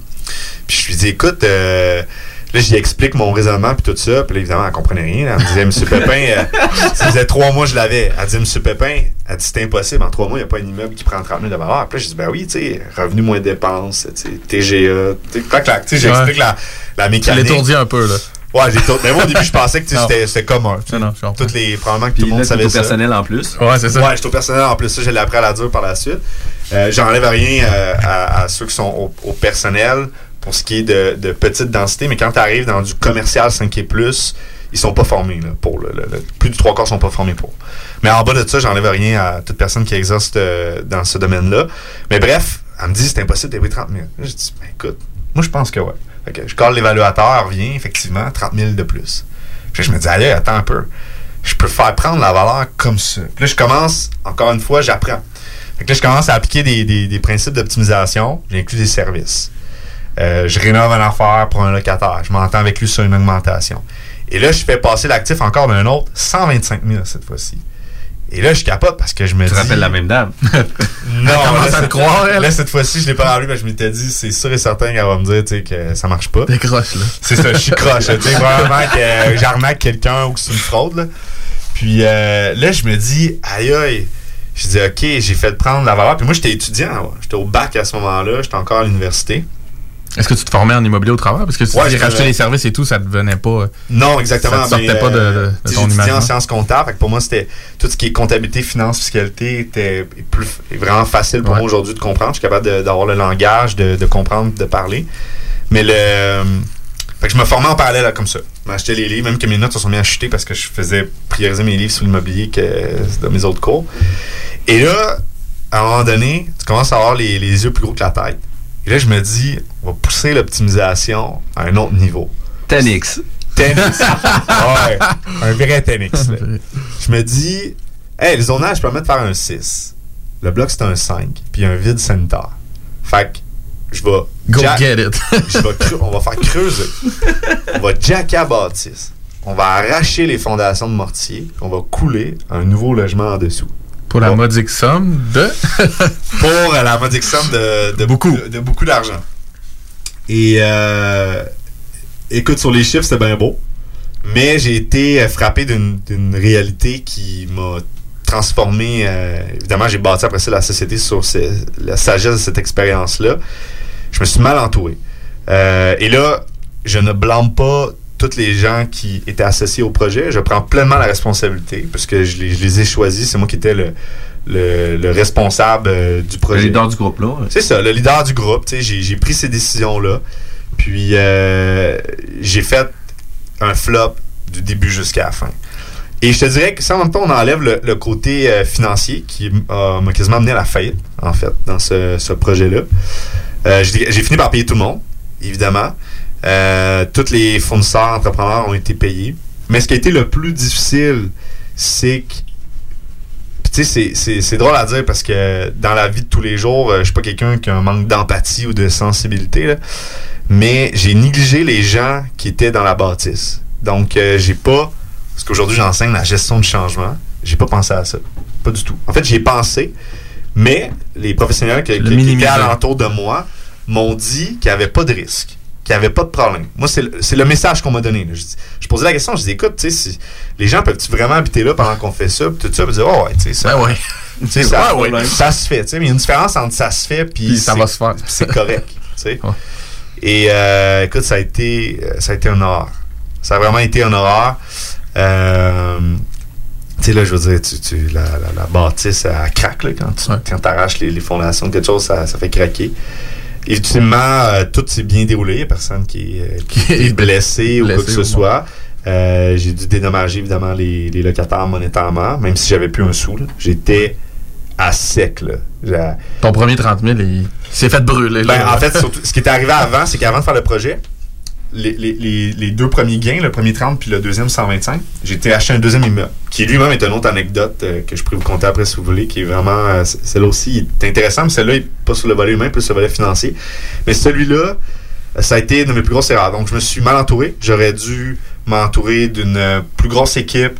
J'aurais dû consulter plus de conseillers, plus de professionnels. Euh, Puis même, même j'ai, fait la pression au niveau euh, du financement. Tu sais, j'avais pas les reins solides. Là. Au moins, qu'il y avait une hausse des coûts, euh, puis c'était fini. J'avais plus, j'avais plus de fonds. Ça, Euh, c'était ton stage en construction. Ouais, ça c'était mon stage de trois mois que j'ai- pas terminé. Ouais, mais ça. En fait, ça a été l'expérience qui m'a le plus transformé parce que, euh, juste donner une idée, là, le locataire qui avait loué le, le logement de sous-sol rentré le 1er juillet. Et deux semaines avant, le gars, l'entrepreneur que j'avais embauché pour faire la finition intérieure, m'avait dit qu'elle allait finir avant le 1er juillet. Il a décidé de crisser son camp. T'es payé, là. Le gars, il était payé. Il était payé? Il- il- oui, il était payé. Je le payais, tout ça. Il a juste dit, ben écoute, j'ai pas planifié. euh, tu sais, ça. tu sais, ça a pris plus de temps que je le pensais, puis j'ai un autre job. Je suis dans les vacances de construction Ouais. qui s'en viennent. Ouais. fait que- Donc, bye. Je m'en vais. Et là, pour ceux qui sont en construction, 1200 pieds carrés. Puis, t'as juste, t'es juste sur le gyps. Même là, il, y a- il manquait des bouts de gyps. T'es juste sur le gyps, là. T'as rien d'autre que du gyps. 1200 pieds carrés. Reste toute ta finition intérieure. Ouais, deux semaines. 1200 pieds carrés. Ça marche pas. T'as une famille qui va rentrer. Puis la famille, tu peux pas la relocaliser parce que le seul argent qui te reste, c'est de faire, faire finir les travaux. Mais quel entrepreneur veut. À deux, à deux semaines d'avis. À deux Ou à même semaines d'avis. À même pas, tu sais, à, à un coup de fil Ouais, d'avis. c'est ça. là. À une heure d'avis. Haute saison, faut le dire. Là. Exactement. Fin, ju- fin juin, là. Personne qui a besoin de job, là. Fait que c'est là que j'ai mis le. Le sac à le clous. sac à clous et euh, j'ai fait. euh, écoute, c'était. C'est un logement qui aurait pu se louer que 1300, qui finalement s'est loué 800. c'est ça. c'est loué Avec la finition, papa, C'est loué le prix entendu. Savez-vous pourquoi? Parce que euh, pendant ces deux semaines-là, il continuait d'avoir des entrepreneurs qui travaillaient, là, tu sais, plombier, électricien. Moi, c'était le gars de, de menuiserie, de, de finition intérieure. Puis, euh, tu sais, il y avait une énergie là, tellement négative. là. C'était... Moi, d'abord, j'étais banquier euh, en immobilier commercial à ce moment-là. Fait que la journée, euh, j'a- j'allais travailler en veston-cravate. J'étais incapable de travailler. là. J'étais en angoisse. J'étais quasiment en crise d'anxiété à longueur de journée. J'étais dans mon bureau, j'étais incapable de travailler. Tu te sentais pas à bonne place, là? Ben non, parce que j'étais en train de, de faire. là. Puis moi, ce qu'il faut comprendre aussi à cette époque-là, c'est que je venais de finir mon baccalauréat. Deloitte m'avait embauché puis me payait mon MBA CPA. J'avais le tapis rouge, on te paye ton titre professionnel, ta maîtrise, tout. Et moi, j'ai renoncé à aller faire ça pour déménager à Sherbrooke et euh, d'aller travailler comme banquier commercial. Et là, tu sais, je suis en train de, de faire big time. Là. Des deux bords, là. Des deux bords, là. OK, ça va plus, là. Euh, mais tu sais, je continuais de me lever. Je méditais le matin. Mais c'était invivable. Et même, euh, petite par- par- parenthèse perso- euh, euh, personnelle, à- à- au même moment, j'avais ma nièce euh, qui avait euh, une méningite à l'hôpital qui venait de naître, qui avait comme deux semaines, qui était en train de, de mourir. Là. Donc, euh, c'était euh, émotionnellement à un niveau d'intensité que je ne veux plus jamais revivre. Mais ça m'a tellement poussé à, à aller chercher euh, le, le- le- le meilleur de moi-même qu'après ça, bien évidemment, je suis ressorti beaucoup plus fort. C'est cliché de le dire comme ça, mais tu veux veux pas, t'as pas le choix. là. Tu soit que tu restes dans le fond ou tu te remontes. Et je tiens à spécifier qu'il est arrivé après ça une synchronicité d'événements durant ces deux semaines-là, qui aujourd'hui, je peux vous dire que le logement a été livré à temps.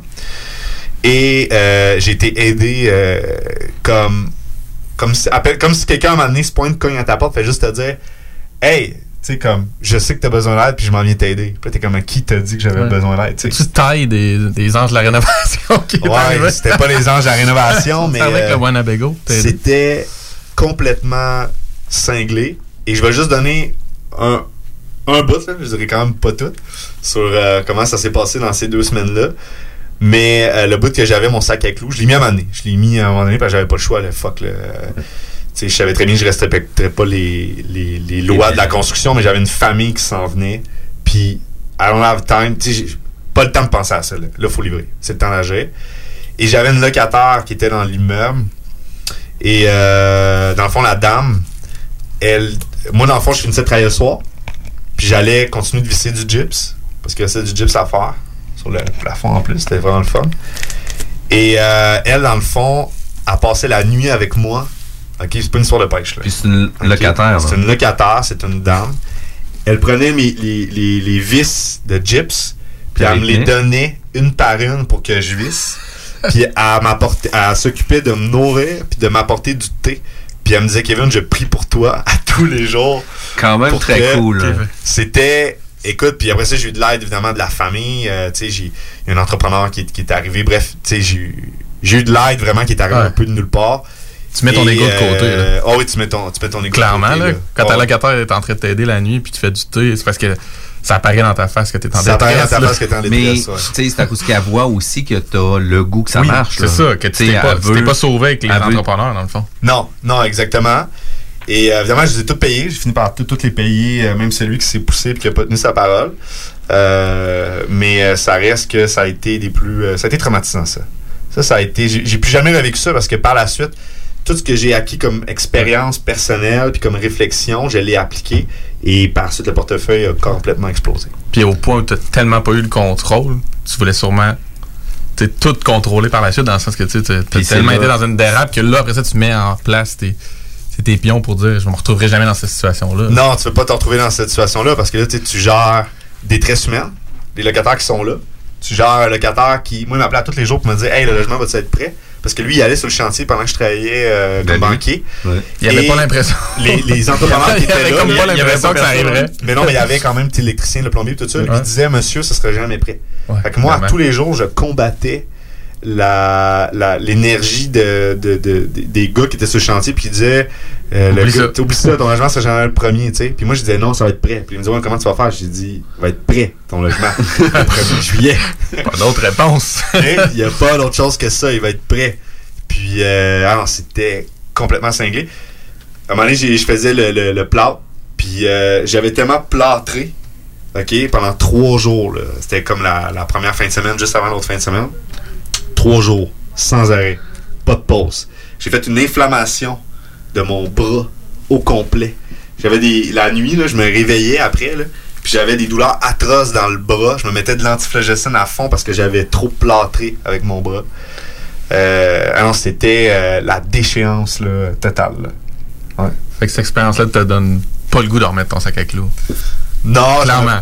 je- Ben, en fait, c'est que je suis pas- pas- très bon. Je suis pas Non, bon. non, non, mais c'est ça, On m'a pas de la céramique ou. euh, tu sais, euh, puis je respecte normalement les, les gars qui ont, qui ont, qui ont ces habiletés-là, les personnes manuelles, parce que. Tu sais, ils sont rapides, ils savent, sais, ils savent calculer Ouais. rapidement tout ça. Puis, tu sais, c'est dans ça qu'ils sont forts. C'est beau à voir aller. Tu sais, moi, je suis dans la construction, mais je fais pas partie de ceux qui exécutent en malade. Mais tu sais, je trouve ça beau. Là, de Ouais, voir ouais, vraiment. je veux là, dire, puis, tu sais, les gars, ils savent s'en vont. Exactement. euh, ils- C'est un peu de l'art, là, Ils vrai, ont, c'est ils voir, ont voir. pas besoin de se parler, qu'il y en a un qui est en train de montrer la pièce, l'autre Ouais. qui est en bas en train de couper les trucs, ils font juste donner les mesures, tout fit, euh, bingo, tu sais, ça va super vite.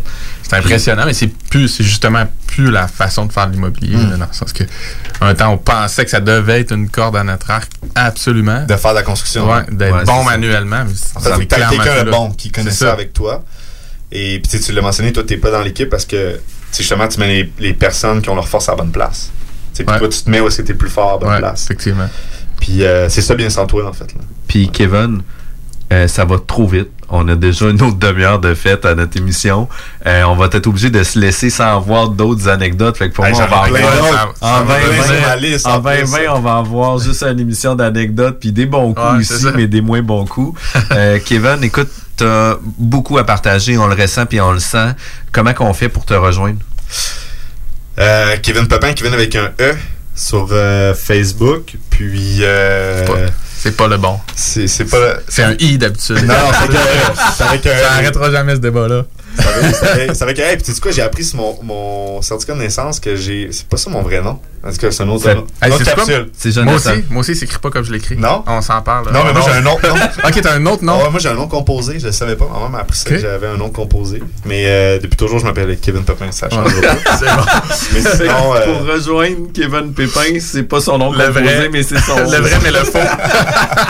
c'est Kevin Pépin. Ou sinon, t'as euh. Copy Management aussi. Ouais, copy management. euh, donc, on a, en fait, nos sites sont pas encore répertoriés par Google parce qu'on fait un blitz. En ce moment, on retient beaucoup là, tout ce qu'on a, tout ce qu'on parlé, contenu, capsule, site web, service. En ce moment, on resterait dans notre réseau. Euh, mais là, ça, ça va sortir euh, éminemment. C'est prêt. Moi, je retiens les chevaux depuis comme deux mois. Euh, je veux vraiment que ça, qu'on, qu'on soit prêt là, pour, euh, pour tout diffuser. là. Vraiment très cool. Écoute, Kevin, c'est toujours un plaisir de te recevoir. Ben, merci à vous. Euh, Merci. je te remercie pour ta générosité puis de pouvoir partager autant là, sur euh, tes expériences de l'immobilier. Euh, si vous voulez plus d'informations, contactez Kevin Pépin ou sinon venez voir sur notre euh, sur notre page Facebook toutes les informations, les invités ou sinon vous pouvez aller aussi sur euh, notre site sur jean-françois-morin.ca. En haut à droite, il y a la bulle immobilière. Vous allez avoir tous les podcasts euh, disponibles sur Spotify, sur CGMD, sur Balado Google Québec. Podcasts, Balado Québec, etc. Euh, je te remercie, Kevin. Félicitations Merci, encore pour la troisième Un gros merci. venue. On retourne au Félici- chevet de la petite. Félicitations aux parents, puis euh, bon après-midi tout le monde. 96.9. La radio de Lévis, la station du monde fly. Le yoga à Lévis, c'est Yin Yang Yoga. Vous songez au yoga? Vibrez avec les gens inspirants de Yin Yang Yoga à Lévis Centre-Ville. Que ce soit pour le côté yin, douceur, méditation, respiration, ou encore pour le côté yang, intensité, mouvement. Le yoga à Lévis, c'est le Yin Yang Yoga. Yin sur Google. On ne naît pas maître sushi, mais on le devient. Ça vous dit de collaborer à la réalisation des meilleurs sushis en ville? L'équipe de Yuzu Sushi à Lévis s'agrandit et votre CV nous intéresse déjà. Que ce soit pour nos horaires de travail parfaits, pour les possibilités d'avancement pour l'équipe tripante ou simplement parce que vous adorez les sushis. Venez nous rencontrer en succursale ou faites-vous connaître à recrutement.yuzu.ca.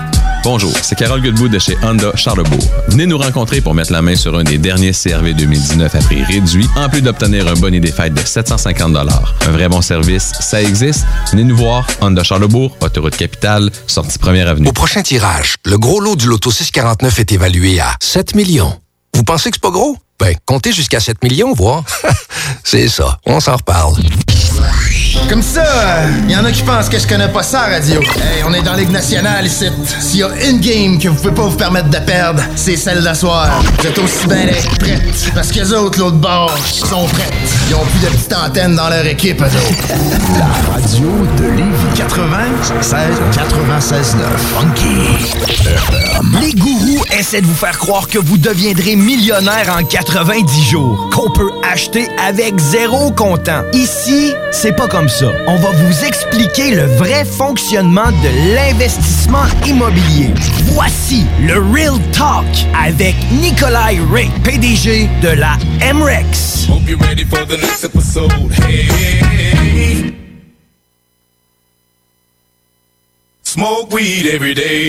On est au Real Talk avec Nikolai Ray, PDG de la MREX. Aujourd'hui, on va parler euh, de l'achat sans mise de fonds. Salut Nikolai. Salut, comment ça va? Ça va bien? Est-ce que ça se peut, ça, faire un achat sans mise de fonds? Ben là, ça dépend. Là, Là, on est-tu en train de vendre des cours à 100$ piastres, euh, avec du marketing euh, d'arc-en-ciel ou on fait du real talk, on parle des vraies affaires? là? On parle des vraies affaires. On parle des vraies affaires, ok. Vous avez le goût de parler des vraies affaires? Toi, Kevin, Toi, Kevin, est-ce que tu penses que ça peut se faire, un achat sans mise de fonds? J'y crois, j'y crois. Ouais. Moi, écoute, l'achat sans mise de fonds, ça, là, c'est vraiment un sujet populaire. Puis, euh, si tu suis des discussions sur Facebook, il y a du monde qui en parle constamment. Puis, je comprends parce que c'est long, mettre de l'argent de côté pour avoir une mise de fonds. C'est dur d'épargner de nos jours. C'est dur de remettre ça à plus tard. Puis... Mais la vérité, c'est que l'achat sans mise de fonds, oui, ça se fait. Ça se fait, il y a des gens qui vont se surprendre de m'entendre dire ça. Ça se fait, mais on va mettre un astérix là-dessus. Ça se fait quand tu as la capacité de le faire. C'est quoi ça veut dire, ça? C'est que si tu habites dans un 3,5 en ce moment à Lévis, puis que tu as 15 000 de dette de carte de crédit, puis que tu gagnes 35 000 par année parce que tu es le géant du tigre géant. Qui vient d'ouvrir. Tu es gérant du tigre géant. Euh, un exercice de diction. C'est un exercice de diction, effectivement. Je pense que je me suis même trompé la première fois que je l'ai dit. Et non, le géant du tigre gérant. Mais euh, la vérité, c'est que tu pourras pas acheter pas de mise de fonds. Oublie ça. Oublie ça. Ça, c'est comme essayer de scorer un but dans la Ligue nationale quand t'as jamais joué au hockey de ta vie, puis t'as même pas de patin, puis t'as même pas de bâton. Ça arrivera pas, même pas dans tes plus grands rêves, même pas à NHL 2020 ou PlayStation. Donc, euh, oui, ça se fait, mais il doit y avoir une fondation qui est derrière pour te permettre d'acheter sans mise de fonds. Ça, c'est la première chose.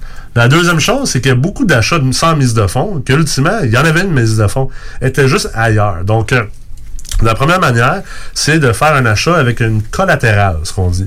Donc, euh, par exemple, tu as une maison qui vaut, euh, on va dire, 500 000, puis euh, tu as, juste une hypothèque de 200 000 dessus. Donc, techniquement, tu as une valeur nette de 300 000 sur ta maison. Tu peux pas toute la utiliser parce que la banque veut quand même que tu gardes une certaine portion d'équité dans l'immeuble, dans la maison. Fait que disons que tu as accès à 200 000. Puis là, tu t'en vas acheter un bloc appartement, puis la mise de fonds est de 200 000.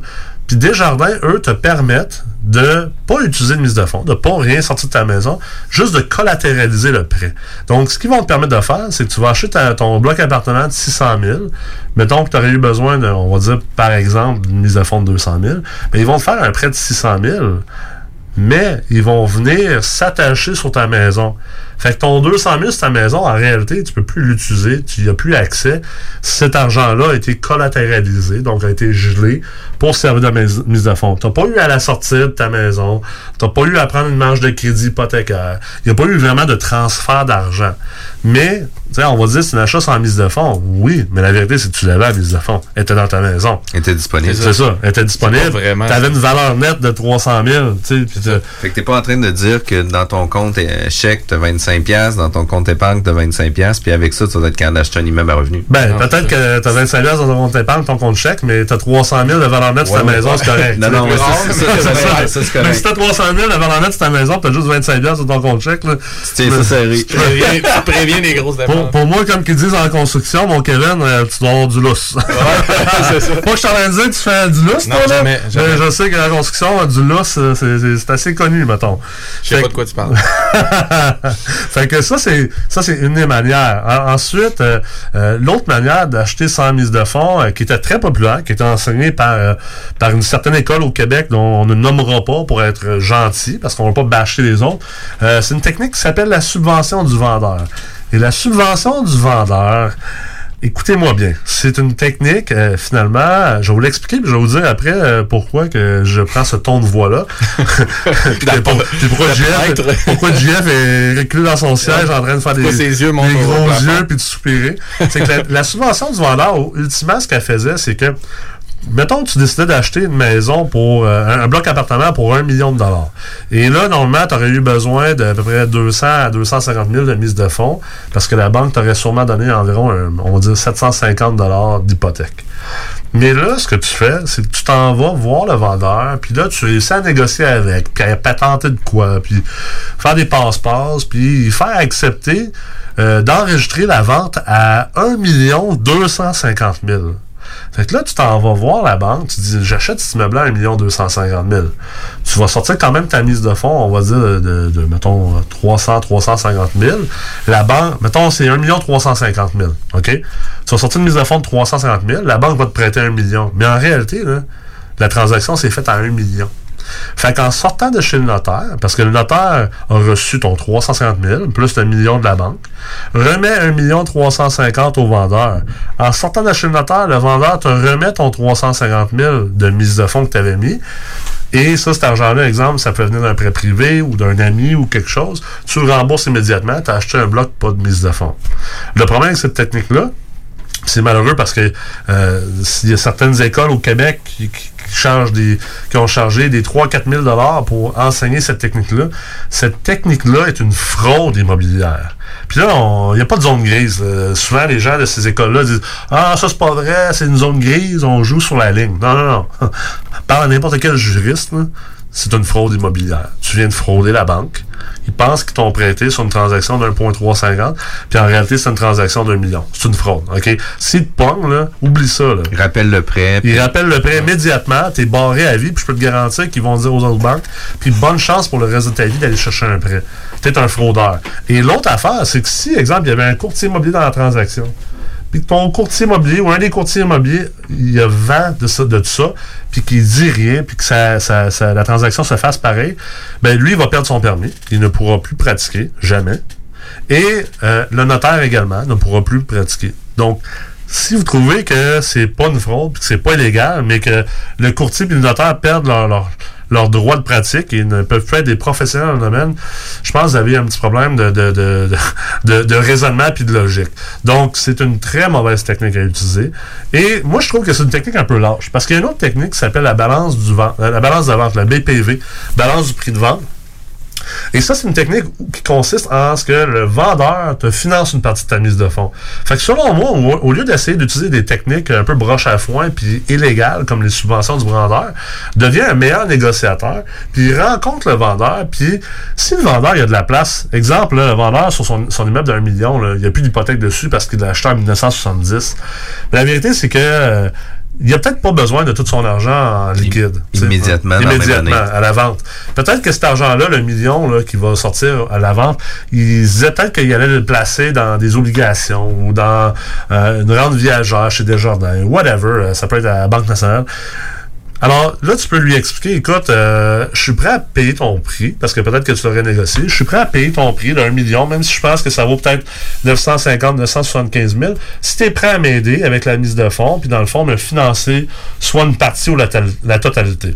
Euh, on va y revenir tantôt, là, parce qu'en fait, c'est c'est plus complexe que ça au niveau bancaire, mais ultimement, ça se peut que le vendeur dise, OK, il n'y a pas de problème, euh, tu as besoin de 250 000 de mise de fonds, je vais t'en prêter 125 000, fait que tu auras juste besoin de 125 000 de mise de fonds, puis je vais te la prêter pendant 5 ans, tu vas me payer de telle telle manière, et euh, ça, c'est ce qu'on appelle une balance de prix de vente. Fait qu'en réalité, chez le notaire, au lieu de donner un, un- au lieu de donner 250 000 de mise de fonds plus 750 000 d'hypothèque, tu vas donner 125 000 de mise de fonds plus 750 000 d'hypothèque. Puis il va rester un 125 000 qui reste en suspens avec un deuxième contrat hypothécaire, avec le prêteur étant ton vendeur, qui va être enregistré ce qu'on appelle en deuxième rang sur la propriété. Donc l'hypothèque de la banque va être en premier rang et en deuxième rang derrière, ça va être le vendeur. Donc, ça, c'est une technique que, que, d'ailleurs que moi j'ai structurée à de maintes reprises. Si t'es moins bon en, moyennement bon en négociation et que tu, tu sais comment lire les, les, les indicateurs qui, qui font en sorte que euh, ça soit probable que le vendeur accepte cette technique-là, c'est pas super dur à faire. Encore plus si une expérience, puis tu peux démontrer que, écoute, je, je l'ai la valeur nette, mais juste je l'ai dans d'autres immeubles ou peu importe, ou, ou je gagne assez un bon salaire. Chose qui est importante, ça, de Ouais. prouver justement que tu as l'étoffe de pouvoir le faire aussi. Ben oui, c'est clair euh, que tu as bien calculé tes chiffres parce que ça, cet argent-là, il va falloir qu'elle soit remboursée.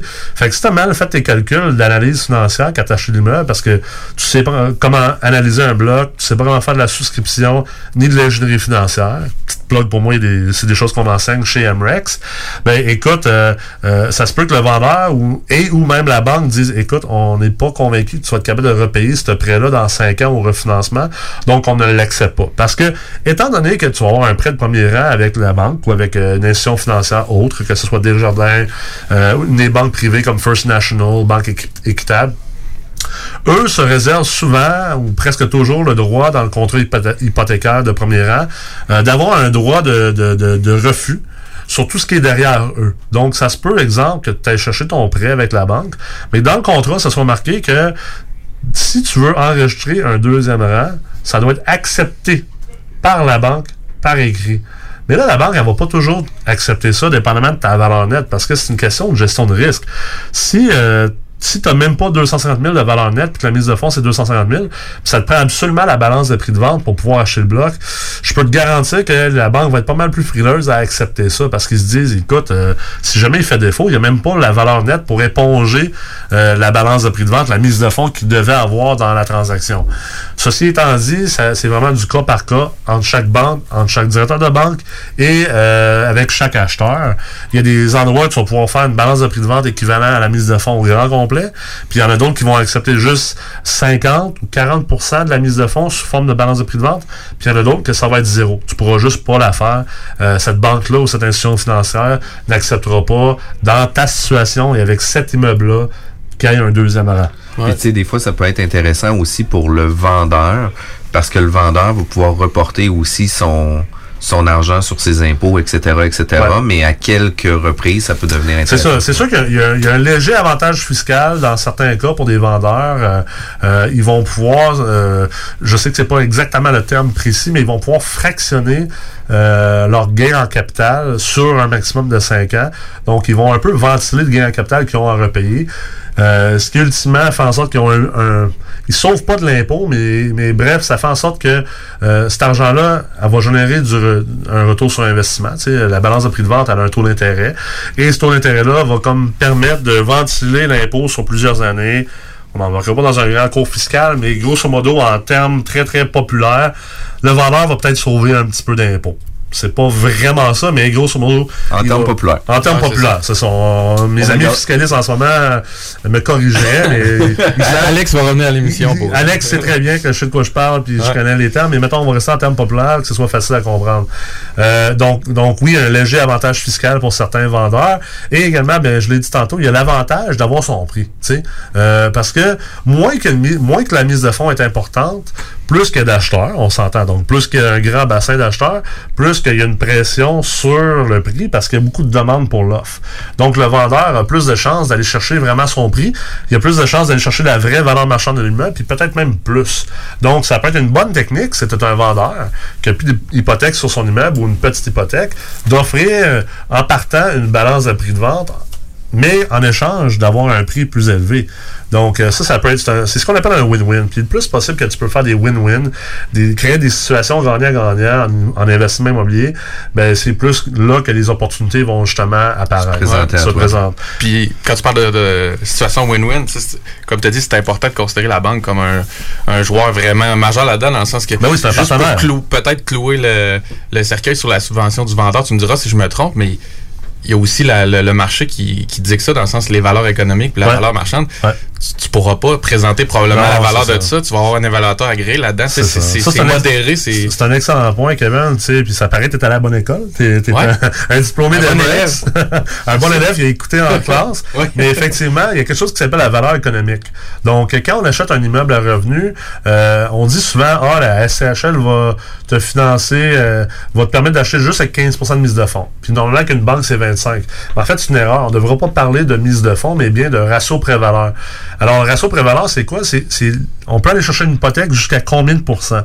Et avec une banque dans le multilogement, on peut aller chercher une hypothèque jusqu'à 75% et avec la SCHL jusqu'à 85% Donc là, tu vas me dire, ben oui, mais c'est ça, 15 à 25% de mise de fonds. Non, non, non. J'ai dit jusqu'à. Jusqu'à, ce que ça veut dire, c'est que ils vont te permettre d'aller chercher un financement jusqu'à 75% du plus petit montant entre la valeur économique et le prix payé. Donc, si tu as payé un million de dollars pour ton immeuble, mais que la valeur économique, qui est un- une équation mathématique euh, qui est à l'interne chez les banques, on enseigne d'ailleurs chez MREX comment la calculer, sinon un bon courtier hypothécaire peut le faire pour vous. Euh, si la valeur économique est, de 900 000, la banque va vous prêter 75% non pas d'un million, mais bien de 900 000. Donc là, ta mise de fonds va être 25% de 900 000 plus un autre 100 000, ce qui fait que ta mise de fonds va être aux alentours de 30% 29% Alors, ça, c'est une technique d'ailleurs, une technique de gestion de risque que les banques ont. Et ça, ça- c'est venu pas mal détruire euh, la technique des subventions du vendeur, parce que là, la subvention du vendeur euh, fonctionne seulement dans un marché où euh, la valeur ouais. marchande Ouais, est plus basse que la la valeur économique. Puis ça, c'est souvent dans des petites places comme Shawinigan, Sorel, des endroits où l'économie va pas super bien parce que, puis de toute façon, tu veux pas tu veux pas une subvention dans ces endroits-là parce que tu vas te ramasser à découvert assez rapidement, puis tu vas probablement te ramasser à un avis de 60 jours, puis là, tu vas être en faillite. Fait que c'est- pas à recommander.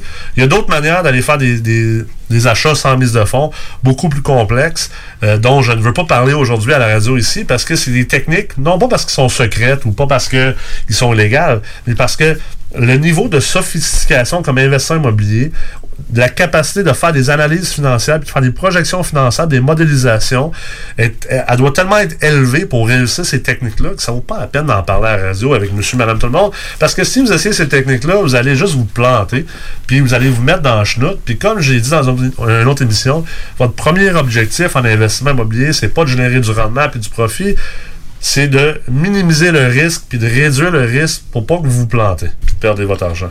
Puis, puis tu sais, encore là, c'est que oui, c'est possible d'acheter avec zéro mise de fonds. C'est possible aussi avec un certain historique, dans le sens que... Ouais, ben oui. euh, Un tu vas- portfolio, là, sais, Ben ça oui, tu vas avoir un Plus que tu as d'immeubles, moins tu vas avoir besoin de mise de fonds. Fait que concentrez-vous à faire des acquisitions le plus rapidement possible et à démontrer que vous êtes un bon gestionnaire immobilier ou au moins un bon euh, administrateur de société immobilière si vous donnez votre gestion en, en contrat à une compagnie de tierce, euh, partie. Et euh, plus que vous réussissez à augmenter votre valeur nette, puis vous avez une performance locative de votre immeuble ou de, de vos immeubles, c'est clair qu'à un moment donné, euh, ça va devenir de plus en plus facile de ne pas mettre de mise de fonds.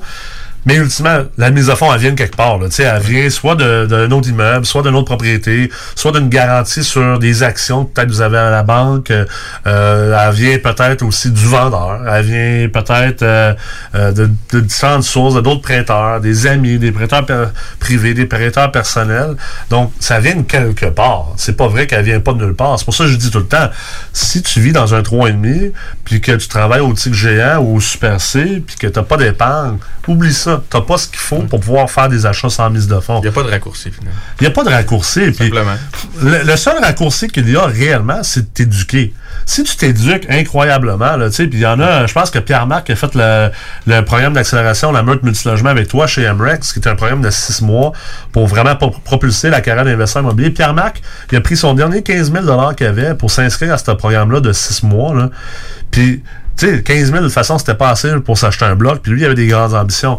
Il, a investi dans son éducation. Il est sorti du programme de 6 mois avec plus de connaissances que 99% des investisseurs sur le marché. Puis ce qu'il a réussi à faire, c'est qu'il a monnayé ça avec des investisseurs, des partenaires que eux, il y avait la mise de fonds, mais qui n'avaient pas les connaissances. Et là, Pierre-Marc a réussi à acheter, je pense, deux, trois immeubles en l'espace d'un an. Puis il n'y avait plus de mise de fonds. Là. Son 15 000 l'a mis en éducation. Là. Mais à cause de cette éducation-là, il a réussi à convaincre des gens qui avaient déjà des 100 000, 200 000, 400 000, 500 000 dans son entourage, à investir avec lui puis à lui donner des parts égales parce qu'il apportait tellement de valeur avec ses connaissances puis avec sa capacité à trouver des bonnes, des bonnes acquisitions. Donc, c'est un peu ça le raccourci. C'est le partenariat, comme on C'est le déjà partenariat, mais le partenariat vient de quelque chose. Tu dois avoir quelque chose à monnayer. Que ça soit du temps, de l'énergie, puis surtout de la connaissance. Hey, vraiment intéressant, Nicolas, pour euh, cette nouvelle chronique euh, du Real Talk avec Nicolas Ray. Euh, comment on fait pour euh, te rejoindre, Nicolas? Facebook, LinkedIn, euh, Instagram, puis sinon, euh, on peut aller sur le site web de la MREX, www.mrex.co. Wow, merci Merci beaucoup encore, encore, puis on va se revoir dans une prochaine chronique. Bye bye. Sur Facebook, CJMD 96.9 Lévis. Tu cherches un ou une partenaire pour réaliser tes fantasmes sexuels? Hmm, J'ai la solution pour toi. Jouer avec le fantasme. Inscris-toi sur jalf.com, le site de rencontre sexuelle le plus hot au Québec. Alors, seul ou en couple, visite jalf. J-A-L-F.com. Car tes fantasmes méritent tous d'être vécus. Jalf.com.